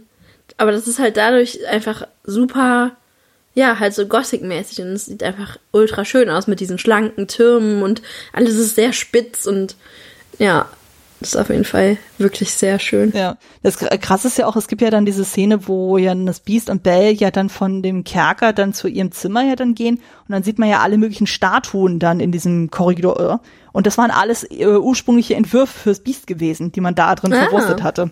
Das fand ich auch sehr, sehr schön. Und dadurch hatte es ja auch nochmal so, so einen sehr krassen Gothic äh, Style dann irgendwie, was ja auch irgendwie dann auch passt dann so. Ich meine, wenn man dann so andere Geschichten sich anguckt, dann so, was dann Richtung, ja, sowas Richtung Jane Eyre dann geht oder Crimson Peak und so, also auch ein bisschen so dieses Haunted Mansion Ding dann auch irgendwie hasse, das passt schon irgendwie dann so. Ich meine, klar, das ist ähm, 18. Jahrhundert, das ist ja rein historisch gesehen, wäre das ja so Zeit Rokoko, äh, was ja auch alles eher so ein bisschen pompöser ist und Schnick, Schnack, aber gerade so mit dem Fluch dann zusammen, so das passt dann schon sehr, sehr gut, so dass man dann sagt, das ist alles ja doch ein bisschen düsterer und ich finde, dadurch kriegt der Film auch nochmal einen völlig anderen Flair im Vergleich zu anderen Disney-Filmen. Also, ich meine, gut, äh, so Schneewittchen, äh, nicht Schneewittchen, Don Röschen hat ja noch so ein bisschen sowas in der Richtung durch Maleficent und so, aber das ist mhm. dann auch ähm, relativ kurz und minimalistisch dann gehalten. Die, äh, der Film hat ja dann noch einen ganz anderen Stil. Aber ich finde da gerade schön, das Biest sticht dann nochmal extrem hervor. Das stimmt. Was das betrifft, so das Design. Genau. Ähm, ich überlege gerade, hast du da noch irgendwie einen Punkt, wo du sagst, so, das äh, liegt dir noch so auf dem Herzen, was äh, dir so auffällt? Nee, eigentlich nicht. Ja, ich glaube, das, damit ist eigentlich so das Wichtigste zu dem Film auch gesagt. Also ich glaube, so das äh, Offensichtlichste ist ja soweit dann auch besprochen. Generell so äh, kann man auf jeden Fall sagen, so das ist tatsächlich so ein Film über das Thema Außenseiter und irgendwie so seinen Platz in der Welt irgendwie finden in irgendeiner ja. Form. Also das finde ich auch so schön und so. Es gibt ja dann so andere Filme, wo man das Gefühl hat, okay, da wenn Person A und Person B zusammenkommen, sondern wird es halt von allen anerkannt und alles super. Aber man hat das Gefühl so, okay, dass die beiden zusammenfinden sozusagen, das ist einfach, die sind sich selber dann auch genug dann so. Das dann Gut, am Ende hast du natürlich trotzdem die große Party dann sozusagen, aber man hat das Gefühl, das ist, die sind dann trotzdem immer noch so für sich dann auch. Also. Ja. Und die, also die wissen halt auch, dass sie nicht perfekt sind und aber die wissen halt auch, was gut aneinander ist und das ist halt wirklich sehr schön. Ja, ja, auf jeden Fall. Ich weiß nicht, wie ging es dir damals, als du dann das reale äh, Design dann vom Prinzen gesehen hast? also quasi als äh, Kind dann so, wie, äh, wie hast du es empfunden, als dann äh, aus dem Biest auf einmal das, der Prinz wurde? Ich fand das nicht schlimm. Also ich habe ja schon sehr oft gel gelesen, dass Leute äh, dann immer sich das Biest lieber zurückwünschen. Mhm. Aber ähm, für mich war Adam, sagt man ja, heißt er, man weiß es ja nicht genau, aber das war irgendwie in irgendeinem Disney-Videospiel wurde ja, das genau. Biest ja dann Adam genannt. Ähm, ich fand das nicht schlimm, aber das liegt vielleicht auch daran, dass das halt so, ich weiß nicht, ob das als Kind schon mein Typ Mann war, aber heutzutage kann ich halt sagen, gut, das ein hübscher Mann mit langen, rot, rötlichen Haaren. Das ist äh, halt genau mein Ding. Und ich habe das nie so empfunden, dass ich irgendwie jetzt denke, boah, jetzt will ich das Biest zurück. Und ich mochte das so, so, dass die Augen dann halt noch so bleiben und dass sie ihn auch dadurch so erkennt, so, ey, ja, du bist es ja wirklich. Und ich finde ihn einfach sehr schön und deshalb ist es für mich schon okay, dass er dann ein, ein Mensch ist. Ja, also es ist am Anfang ein bisschen verwirrend dann auch so, weil er halt irgendwie so richtig krass muskulös dann auch ist, aber klar, so durch seine Zeit als Biest äh, war das wahrscheinlich einfach so ähm, noch so ein Überbleibsel dann so, weil eigentlich so zu der Zeit war er dann auch eher so ein, so ein schlanker Typ dann so, Lieblingsstil dann so, also was Körperbau betrifft, aber ja, also was ich auf jeden Fall sehr niedlich fand, so es gab ja, äh, das wurde tatsächlich in dem Remake dann auch mit eingeführt, ganz am Ende, wo dann ähm, Bell dann irgendwie zum Beast und sagt so von wegen, als er sie da fragt so von wegen, ja, was denkst du denn gerade? Und sie ihn dann fragt so von wegen so, hast du mal drüber nachgedacht, den Bart stehen zu lassen? Das wollten die ursprünglich im Disney-Film, also in den Zeichentrickfilm auch schon einfügen, aber das hat man dann nachträglich rausgenommen, weil man irgendwie gesagt hat, also, nee, das kam dann irgendwie dann, äh, mochten die Produzenten irgendwie nicht so, aber. Also auch eigentlich ein schöner Joke für die Erwachsenen gewesen, wenn man das mit den Kindern gucken geht. Ja, auf jeden Fall. Ich hatte irgendwann sogar mal eine, so eine Fanzeichnung gesehen von dieser finalen Kussszene und da hat jemand äh, das Biest dann auch ganz vom Design so ganz minimal verändert. Also die Haare waren einen Ticken dunkler und er hatte auch ein bisschen mehr so Bart, also ein bisschen äh, so diese Koteletten dann so. Also dass er ein bisschen so bisschen so Mr. Rochester aus äh, Jane Eyre dann aussah, wo ich also dachte, das sieht natürlich auch sehr geil aus. Also hätte ich auch gut gefunden. Wo ich muss auch sagen, jetzt eben bei dem Remake dann mit Dan Stevens so als Prinz fand ich sehr, sehr ansprechend. Also dachte ich so, ja, ja, kann ich damit auf jeden Fall sehr gut leben. Er hat ja auch irgendwie diese ganz krassen, äh, hellen Augen. Und ich dachte, ja, das äh, passt schon sehr, sehr gut. Also das fand ich jetzt auch nicht so Milchbubi-artig. Dann, aber klar, so bei den Zeichentricks ist es natürlich erstmal ein bisschen befremdlich, so weil man halt wirklich gerade mit dieser sehr, sehr krassen, tiefen Stimme so und dann auf einmal heißt es dann so, ja, hey, Bell, ich bin's dann auch erstmal so, what? What? so, das ist natürlich erstmal ein bisschen befremdlich, aber gut, äh, es wird ja irgendwie gesagt, so, sie ist ungefähr, oder nee, es wird nicht gesagt, aber es wurde ja so impliziert, sie ist ja irgendwie 17 und bei ihm, dadurch, dass es ja mit diesem Fluch zusammenhängt, müsste er dann 21 sein. Also von daher ja. sind die ja noch verhältnismäßig jung, von daher ist jetzt nicht so krass wie zum Beispiel bei Schneewittchen, wo sie irgendwie 13 ist, wo sie so, ah, äh, das ist dann doch ein bisschen sehr creepy, aber so, nee, aber gerade so das Biest dann so ist einfach so imposant und durch das Design und einfach so diese Gestik und Mimik, also Glenn Keane, der eben ihn Design hat, so, der hat da einfach wirklich fantastische Arbeit geleistet und allein dafür liebe ich diesen Film auch so unglaublich. ist einfach so schön. Also das Schöne ist ja dann auch eben gerade so dieses, äh, diesen Trope, dann so haben sie ja dann zum Beispiel bei Glöckner von Notre Dame ja auch sehr, sehr schön weitergeführt, den ich auch sehr, sehr mag. Auch wenn manche sagen so mit den Wasserspeiern, das hätte nicht sein müssen, aber anyway. Die stören mich nicht. Ja, der Film ist trotzdem gut. Genau. Ähm, nee, aber ich glaube, ansonsten haben wir soweit das Wichtigste besprochen, was so den Analysepart betrifft. Ich glaube, es ist eigentlich so mit einer der offensichtlichsten Filme. Ansonsten, es gibt ja auch noch unzählig andere Filme und Trivias, dann so, die man zu dem äh, die man sich dazu noch holen kann. Also da gibt es auch sehr, sehr schöne YouTube-Analysen, die man auch auf jeden Fall empfehlen kann. Da, da dürft ihr euch selber auf, da, auf die Suche begeben, je nachdem, was euch interessiert. es gibt auf jeden Fall einiges. Aber ich glaube, so für unser Verhältnis, äh, oder zumindest für unsere Bedürfnisse haben wir, glaube ich, das Wichtigste abgedeckt. Ne? Meiner, von meiner Seite auch sehr. Sehr schön. Dann, ähm, genau, lassen wir es so langsam mal so ausklingen und wir kommen zu einem sehr, sehr schönen Part, nämlich das Thema Filmzitate. Inwieweit wird dieser Film heute noch in irgendeiner Form referenziert, also sei es sowohl mit Dialogzeilen, Bildern oder ähnlichem. Hast du da irgendwelche Beispiele? Ja, ähm, du hast den neuen äh, Löwen, äh, König der Löwen nicht gesehen, richtig? Richtig. Okay, äh, weil darin, ich weiß nicht, ob ich das jetzt spoilen kann oder nicht, äh, das, überlasse ich die Entscheidung dir. Äh, äh, Spoiler ruhig, wir, wir sagen, äh, sonst, es gibt einfach nur die nächsten fünf Minuten oder so, oder zwei Minuten. okay, äh, weil äh, darin gibt's nämlich eine, eine kleine Hommage und zwar ähm, relativ gegen Ende sollen Timon und Pumba eher die Hyänen ablenken. Mhm. Und in, in der Zeichentrickversion macht Timon irgendwie Hula und die haben so ein Hula-Röckchen an und das geht natürlich in so einer realen, realistisch aussehenden Sache nicht. Das wäre dann irgendwie ein bisschen Uncanny Valley. Mhm. Äh, deshalb haben die das ein bisschen anders gemacht. Und zwar singt, äh, fängt Timo dann an, äh, sei hier Gast zu singen. Oh, okay. Und sagt so, Ma chère Mademoiselle. Und die Hyänen gucken so und dann fängt er an. Und wenn er quasi sei hier Gast also die singen so, sei hier und dann, ich glaube, Gast kommt gar nicht mehr, dann, dann laufen sie halt schnell weg und die anderen laufen hinterher. Ah, okay. Und das fand ich sehr, sehr schön. Also da habe ich sehr gelacht. Das war auch eine, eine coole Überraschung, so dass es da nochmal zitiert wurde. Ja. Ach Mensch. Nee, gut, das, das Detail konnte ich natürlich nicht wissen, also das, da ich das nicht gesehen habe. Aber ja.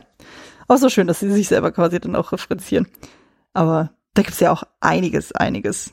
Also, wenn du jetzt keine weiteren Ergänzungen hast, würde ich sonst noch weitermachen. Ja, gerne. Okay, ich fange im Serienbereich an. Also vorweg gesagt, der Film wurde sehr, sehr, sehr, sehr, sehr, sehr häufig referenziert in irgendeiner Form. Also unter anderem auch sehr, sehr viele diverse Male bei den Animaniacs, bei den Simpsons, bei Drawn Together, bei American Dad, bei Family Guy, bei Robot Chicken. Wäre jetzt mühselig, das alles aufzuzählen, aber zumindest da ist es auf jeden Fall vertreten. Ähm, dann gibt es zum Beispiel auch eine Referenz in der Serie Gargoyles in einer Folge, da hat dann die weibliche Hauptfigur, also die menschliche weibliche Hauptfigur, hat in irgendeiner Folge mal das gleiche goldene Kleid wie Belle an. Oh. Ja. Es gibt, äh, also man kann es wirklich googeln, äh, das findet man auf jeden Fall. Ähm, was ich auch sehr, sehr schön finde, ist äh, aus Sabrina, total verhext, also jetzt nicht das Remake, jetzt was bei Netflix läuft, sondern halt das alte. Und da gibt's ja auch eine Folge, wo dann ihr Vater auftaucht. Der wird übrigens gespielt von Robbie Benson, also eben besagten Beast-Darsteller. Uh. Und ähm, der ist dann auch irgendwie magisch, also ich glaube, Warlock ist er dann. Und ähm, der macht dann in einer Szene dann irgendwie seine scary Voice und die klingen ziemlich genau eins zu eins wie das Beast, wo er auch selber dann sagt so, ja, manchmal habe ich Angst vor mir selber, also wenn ich diese Stimme mache, fand ich so großartig, dann so, ist nur so ein indirekter Vergleich, aber man merkt dann schon so, okay, er ist tatsächlich selber in der Lage, diese Stimme auch zu machen, also das ist dann gar nicht großartig dann gefaked, sondern das ist, ähm, weil der sieht ja eigentlich so, so klein und zierlich dann irgendwie aus und er hat ja auch eigentlich eine relativ normal hohe Stimme, aber dann eben, wenn er so diese so grumpy so, äh, macht, also das ist schon sehr, sehr beeindruckend. Dann gibt's ja noch die Serie Once Upon a Time von, ähm, ich glaube, im Sender ABC ist das ja, also was ja auch zu Disney gehört, wo es ja mhm. quasi ja dann dieses Märchen-Mash-up gibt von verschiedenen Sachen und die sich ja auch sehr viel von, zwar von Grimm äh, inspirieren ließen, aber sehr viel von den jeweiligen Disney-Adaptionen übernommen haben. Und darunter natürlich auch schön das Biest. In dem Falle ist es dann Belle und Rumpelstilzchen, die eben diese Story von Beauty and the Beast erzählen. Und da werden ja verschiedene Sachen zitiert. Also eben die Kostüme, also gerade von Belle. Wir haben das mit der Teetasse. Wir haben dann das Titellied. Wir haben, ja, äh, dann so diesen Walzer, den sie dann auch tanzen. Also das ist ähm, sehr, sehr direkt daraus übernommen. Ja, und sehr deutlich halt auch nicht nur auf das Märchen, sondern auf jeden Fall auch auf die Disney-Verfilmung. Ja, definitiv, definitiv. Und ähm, genau, eine etwas aktuellere Serie The Magicians. Und da gibt es zum Beispiel eine Folge, wo dann unsere Hauptfigur Quentin mit seinen Freunden bei einer ähm, großen Zaubererfamilie dann auch zu Besuch sind. Und dann sehen sie da Haushaltsgegenstände, die sich eigenständig bewegen. Sie können aber in dem Moment nicht erkennen, dass es eigentlich Elfen sind, die aber für die unsichtbar sind. Und da wird eben der Film Schön das Biest dann auch erwähnt, von wegen so, hey Mensch, das ist doch wie in dem Film dann so, wo die Haushaltsgegenstände von alleine sich bewegen. Fand ich auch sehr, sehr niedlich. Und im Filmbereich äh, ist es so, dass Disney tatsächlich das eine oder andere aus sich selber zitiert. Wir haben zum Beispiel in Aladdin, es ist relativ klein, es gibt ja dann eine Szene, wo der Sultan ähm, so eine, ja, so eine Art Spielzeugpyramide baut. Ja, so aufeinander stapelt. Genau, und da ist zum Beispiel das Biest einmal dann zu sehen als kleine ja. Figur. Das ist ganz, ganz niedlich. Stimmt, daran erinnere ich mich. Genau, dann Glöckner von Notre Dame haben wir schon ein paar Mal erwähnt. Und da ist es so, dass wir irgendwann mal Belle tatsächlich selber sehen. Und zwar in dem Song Out There. Also wo dann quasi Mode Oh ja, dann läuft sie unten so durch die Straße, aber nur so ganz, ganz, ganz kurz, ne? Ja, ja. Also man muss sich sehr konzentrieren. Also das ist dann so, schwenkt dann quasi von der Notre Dame so in die Stadt dann rein, so und dann zoomt es in die Stadt rein und dann muss man sich so ein bisschen auf unten rechts konzentrieren. Dann sieht man sie, wie sie gerade, äh, also da hat sie das blaue Kleid auch an und wie sie dann gerade ein Buch liest. Es passt zwar rein historisch überhaupt nicht, dann so, weil Glöckner von Notre Dame, glaube ich, zwei Jahrzehnte, drei, äh, nicht zwei Jahrzehnte, Jahrhunderte davor spielt. Aber anyway, es ist ein Zitat. Aber wenigstens ist es das gleiche Land. ja, das stimmt. Immerhin ist es Frankreich. Genau. Äh, in Tarzan sehen wir äh, Madame Botin und Tassilo. Und zwar, genau, bei Tarzan ist es ja so, da gibt's ja dann eben dieses Camp dann von Jane und ihrem Vater, glaube ich, ist es dann. Und die haben, äh, und dann die Affenfreunde von Tarzan, die tauchen da irgendwie auf und machen da richtig Rambazamba. Und dann sieht man halt eben dieses Teeservie dann da stehen, was ziemlich eins zu eins aussieht, wie eben Madame Potin, so, wo sie darauf irgendwie äh, Bass spielen oder so, äh, nicht Bass spielen, irgendwie Schlagzeug spielen. Das ist auf jeden Fall sehr, sehr drollig. Ja. Genau. Und aus dem Disney-Bereich, was haben wir noch? Genau, dann haben wir noch den Film Verwünscht. Und da ist es ja so, dass wir zum einen Paige O'Hara tatsächlich einmal sehen. Da gibt es irgendwie so eine ganz kurze Sequenz, wo so eine Art Soap-Opera gezeigt wird und da wird sie als Darstellerin auch gezeigt. Also eben die Stimme von Belle. Und am mhm. Ende des Films gibt's ja dann auch so eine Ballszene. Und äh, wo dann hier der männliche Hauptprotagonist, dann der Patrick Dempsey, auch dann irgendwie bei so einer Art Kostümball dann ist und er trägt ein sehr ähnliches Kostüm wie das Beast dann so und auch äh, diese ganze Walz äh, Walzer-Szene und auch die Kamerafahrt, so das ist sehr, sehr aus dem Film Schönes Biest auch übernommen. Ja, ich wollte gerade sagen, also auch dieser Schwenk, der so einmal so um in, in dem Saal quasi genau. so umhergeht. Ja, ist übrigens auch ein sehr, sehr süßer Film. Ähm, genau, und äh, das jüngste Beispiel ist ähm, der neueste Wreck-It Ralph-Film also Chaos im Netz heißt er ja im Deutschen, auch eine krude Übersetzung, aber egal. Und da wird Bell auch tatsächlich zitiert. Also das, ähm, das ist ja dann so, dass ja dann Ralph und Vanellope ja dann eben ins Internet irgendwie einsteigen und äh, sie geht dann irgendwie ja dann verloren und sie landet auf einmal dann, also das ist ja dann, die sind irgendwie bei den Social Medias dann irgendwie unterwegs und so und sie landet auf einmal in dem Raum, wo die ganzen Disney-Prinzessinnen alle versammelt sind. Also das ist ja mittlerweile auch so ein eigenes Franchise für sich dann und da ist halt Belle auch dabei. Mhm. Und das ist halt total niedlich so, weil ähm, man sieht sie ja dann eben in diesem goldenen Kostüm auch so und irgendwann haben sie ja dann so eine Art Pyjama-Party und dann trägt sie auch ja, so, äh, mit so sehr personalisierten Pyjamas. Ja, das ist total niedlich und dann hat sie ja dann auch irgendwie so, so einen goldenen kurzärmlichen Pyjama irgendwie an oder die ist, glaube ich, trägt so ein Leggings und so ein kurzärmliches Ding, aber halt in auch in so ein Gold. Und natürlich hat sie ein Buch in der Hand. Sie hat ein Buch in der Hand und sie hat auf diesem Top hat sie dann äh, die, äh, den Kopf vom Biest dann so und dann heißt es dann irgendwie BFF äh, Forever, also irgendwie Beast Friends Forever so, so ausgeschrieben und so. ist auch irgendwie ganz, ganz niedlich. Und ich dachte, oh, schön. Ich habe es nur in Bildern gesehen so und dachte schon so, oh, das ist eigentlich schon sehr, sehr drollig. Also um ja. das quasi so dem der heutigen Generation ein bisschen näher zu bringen. Also angeblich sollen ja irgendwie das Beast, Gaston und Le Fou auch zu sehen sein, aber ähm, wie gesagt, ich habe den Film nicht gesehen, aber zumindest Belle ist ziemlich offensichtlich, die ist da auf jeden Fall dabei. Und dann gibt es aber noch so zwei andere Sachen, die nichts mit Disney in dem Sinne zu tun haben. Das eine ist Shrek, der, ähm, der erste Film. Und zwar einfach so die ganze Love Story rund um Shrek und Fiona, wo man so erst denkt so, okay, er ist quasi das Biest und sie ist die Schöne. Und dann stellt sich aber dann raus so, hey, sie ist aber genauso verflucht. Und am Ende gibt's ja dann so dann diese Transformationsszene von Fiona und man denkt sich dann so, okay, quasi ihr Fluch wurde dann gelöst und sie verwandelt sich dann so wie das Biest in schönes Biest dann halt ähm, zurück in einen Menschen und dann stellt sich aber raus so, nö, sie ist dann, sie bleibt quasi in einer Ogergestalt so und dadurch kriegt dann dieses ganze Märchen nochmal so einen eigenen Twist und so und sie dachte so, ja, ich dachte, ich werde jetzt schön und er sagt dann so, aber du bist doch schön und ja, das ist auch alles ganz sauber. und ich glaube auch in der Fortsetzung gibt's auch nochmal so Referenzen, wo, glaube ich, die gute Fee dann irgendjemand verwandelt und die verwandeln sich auch in Haushaltsgegenstände und das ist auch sehr, sehr ähnlich wie bei Schönes Biest, aber ich habe es nicht mehr so auf dem Schirm. Nee, ich auch nicht mehr. Ja, aber es war nicht mal sehr schön. Aber die größte Überraschung, die ich dann gefunden habe bei Trivia, war in South Park, den Film. Und zwar äh, gibt's ja dann den Opening-Song Mountain Town. Und das ist eins zu eins ein Spoof auf Schön das Biest auf den Song Bell. Also man sieht dann halt eben Stan, wie er aus seinem Haus kommt und in die Stadt geht und dann den Schnee besingt und so.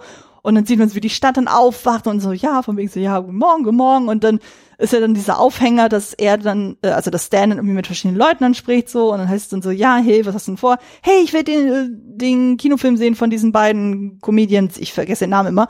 Und das ist immer so der Aufhänger, so wie er nach und nach die Leute besucht und es, es klingt halt wirklich ziemlich genau eins zu eins wie eben Bell, also zumindest von dem Aufbau des Songs und so, und das ist äh, super. Mhm. Daran erinnere ich mich gar nicht. Das muss ich auf jeden Fall nochmal nachholen. Ja, auf jeden Fall. Also das kann man auch ohne Probleme bei YouTube finden. Das ist äh, richtig lustig.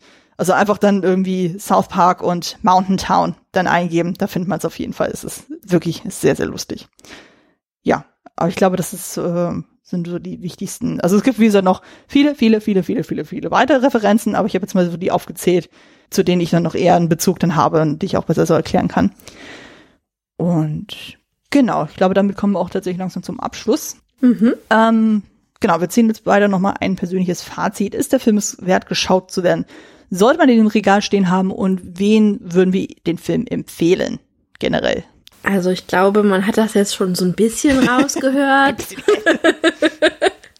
Aber also, äh, wenn es nach mir geht, darf der in keiner Filmsammlung fehlen. Also dürfen viele Disney-Filme nicht, aber der besonders. Ähm, und am besten auch in der Special Edition, damit man wirklich alles Mögliche an Infos noch dazu bekommen kann. Mit Making-ofs und äh, Concept Arts, um zu sehen, wie Belle und das Beast eigentlich aussehen sollten. Also ich, ich es gibt, glaube ich, keinen Disney-Film, außer vielleicht Ariel, den ich empfehlenswerter finde. Ich persönlich mag ja auch Frozen sehr gerne, aber da sehe ich immer noch so ein, dass Leute den nicht so toll finden, wie ich den vielleicht finde. Aber bei Ariel, bei Die Schön das Biest, äh, kann ich das leider nicht einsehen. Dann, wer den nicht gut findet, hat halt einfach keine Ahnung. Oh. ja, aber kann ich soweit auch nachvollziehen. Also ich würde auch sagen, so, der Film ist auf jeden Fall wert, geschaut zu werden. Also ähm, man kann natürlich sagen, es ist super kitschig, dann so, aber scheiß drauf, es ist ein Märchen, das darf kitschig sein. Es ist, äh, und ich denke mal, jeder, so, der auch sich selber als Disney-Fan bezeichnet, so, der sollte den Film auf jeden Fall gucken. Also der ist schon sehr, sehr elementar wichtig, auch so für die ganze Historie. So, der hat ja schon einen gewissen Meilenstein auch geleistet. Muss man sich halt manchmal auch einfach in den Kitsch reinfallen lassen. Ja, also generell würde ich auch sagen, so alle, die so Märchen mögen, die dieses Trope dann mögen von Schönes ähm, die Musicals mögen. Das ist ja auch immer so eine Krux. Also es gibt ja viele, die dann sagen so, oh Gott, wenn mm. da wird gesungen, das geht gar nicht. Wobei ich jetzt auch gemerkt habe, so dass viele dann, wenn sie Disney-Film hören, auch nicht automatisch an Musical denken. Also ja. das äh, sollte man sich bei dem Film sehr, sehr, sehr, sehr gewahr sein. Also da, es gibt ja Disney-Filme, wo ja nicht unbedingt gesungen wird, aber da ist es wirklich sehr prägnant. Also wenn man Musicals nicht mag, weiß ich nicht, ob der Film dann wirklich für einen geeignet ist, aber ich finde, der gibt so viel her. Dann so, du hast die Love Story, du hast Com Comedy-Elemente, du hast Action-Szenen und so. Du hast einfach fantastische Bilder so und da kann man sich einfach nicht satt sehen und generell so Zeichentrick, 2D-Animation, das sollte man einfach auch zelebrieren und feiern und das äh, sollte man dem auf jeden Fall eine Chance geben. Also. Und das sollte auch generell mal wieder ein bisschen zurückgeholt werden. Ja, ja, ich finde das so schade, dass so, also man hat das Gefühl, es wird nur noch so im Anime-Bereich dann irgendwie so äh, gefeiert sozusagen, aber heutzutage, ich würde uns mal auch wünschen, dass es dann eher wieder zurückkommt. Also ich weiß auf jeden Fall, wenn äh, mein Töchterchen dann irgendwann ein bisschen größer wird, so ich werde ihr den Film definitiv zeigen. Auf jeden Fall. Ja, ich weiß nur noch nicht so, mit, äh, in welchem Alter. Das muss ich mal schauen. Also der hat ja, glaube ich, einen FSK 0, wo ich jetzt sagen würde, so, äh, das ist, glaube ich, ein bisschen sehr früh. ja, ähm, wenn das Biest halt so schreit, ist schon ein bisschen gruselig. Also ja, ja. Also, vielleicht mit, mit fünf oder sechs. Ja, wahrscheinlich. Also frühestens eher mit sechs, dann hätte ich jetzt gesagt. So gefühlt dann so ab. Meine andere Disney-Filme würde ich, glaube ich, schon eher zeigen, sozusagen, aber da bei dem würde ich auch sagen, mh, hm, das, äh, das könnte ja doch ein bisschen sehr gruselig sein. Je nachdem. Mal gucken, wie mein Töchterchen drauf ist, aber das wird auf jeden Fall ein Film sein, den ich ihr nicht vorenthalten werde. Den muss sie auf jeden Fall Vielleicht gucken. wird die so wie ich und kann einfach in dem Alter schon Horrorfilm gucken. Wer weiß, wer weiß. Also, das könnt ihr von, ich meine, ich habe ja auch als Kind Don Bluth Filme geguckt so, und ich bin auch nicht traumatisiert worden. Von daher, vielleicht äh, äh, funktioniert das. Mal gucken, ich lasse mich überraschen. Ja, nee, aber auf jeden Fall, gebt dem Film auf jeden Fall eine Chance. Wenn ihr das nicht sowieso schon getan habt, weil es ja einfach gerade aus den 90ern einfach so ein Klassiker per se ist. Aber ja, es gibt ja durchaus den einen oder anderen, der gesagt hat, so, nee, die haben den Film noch gar nicht gesehen. Guckt den auf jeden Fall. Es lohnt sich. Genau. Dann kommen wir auch tatsächlich so äh, zum Abschluss. Du darfst gerne noch mal ein bisschen Werbung für dich machen. Wo kann man dich denn im schönen Internet finden? Ähm, hauptsächlich auf Twitter, da kann man mal reingucken als Captain Sumi. Äh, das Captain dann englisch geschrieben und nicht deutsch, das habe ich eben vergessen zu erwähnen. Ähm, auf Instagram auch Captain Sumi mit zwei i am Ende und natürlich auf Letterbox, was halt so beim Film-Podcast ganz sinnvoll ist äh, zu erwähnen. Äh, ich mache zusammen mit meinem Freund dem Oliver äh, jährlich eine Film-Challenge, wo wir jede Woche ein Thema vorgeben, zu dem man einen Film gucken kann, damit man auch so ein bisschen über den Tellerrand guckt. Sind die Themen manchmal auch ein bisschen komplizierter. Letzte Woche zum Beispiel war das Thema ein Pinku zu schauen, was ein, ein japanischer Erotik-Kunstfilm ist. Und zuweilen kann das äh, die Teilnehmer dieser Challenge immer ein bisschen anstrengen. Aber man, man äh, lernt da auch ganz viele tolle Sachen kennen. Also beides Jahr, Ende des Jahres, da kann man vielleicht mal gucken, ob nächstes Jahr vielleicht jemand Bock hat auf diese Challenge. Ja, ist, ich kriege das immer so aus der Fernwelt. Ich habe immer keine Zeit für solche Sachen. Und so. Also ja. bin nur froh, wenn ich den Horror Oktober in irgendeiner Form hinkriege, wobei dieses Jahr wird, glaube ich, auch eher kritisch.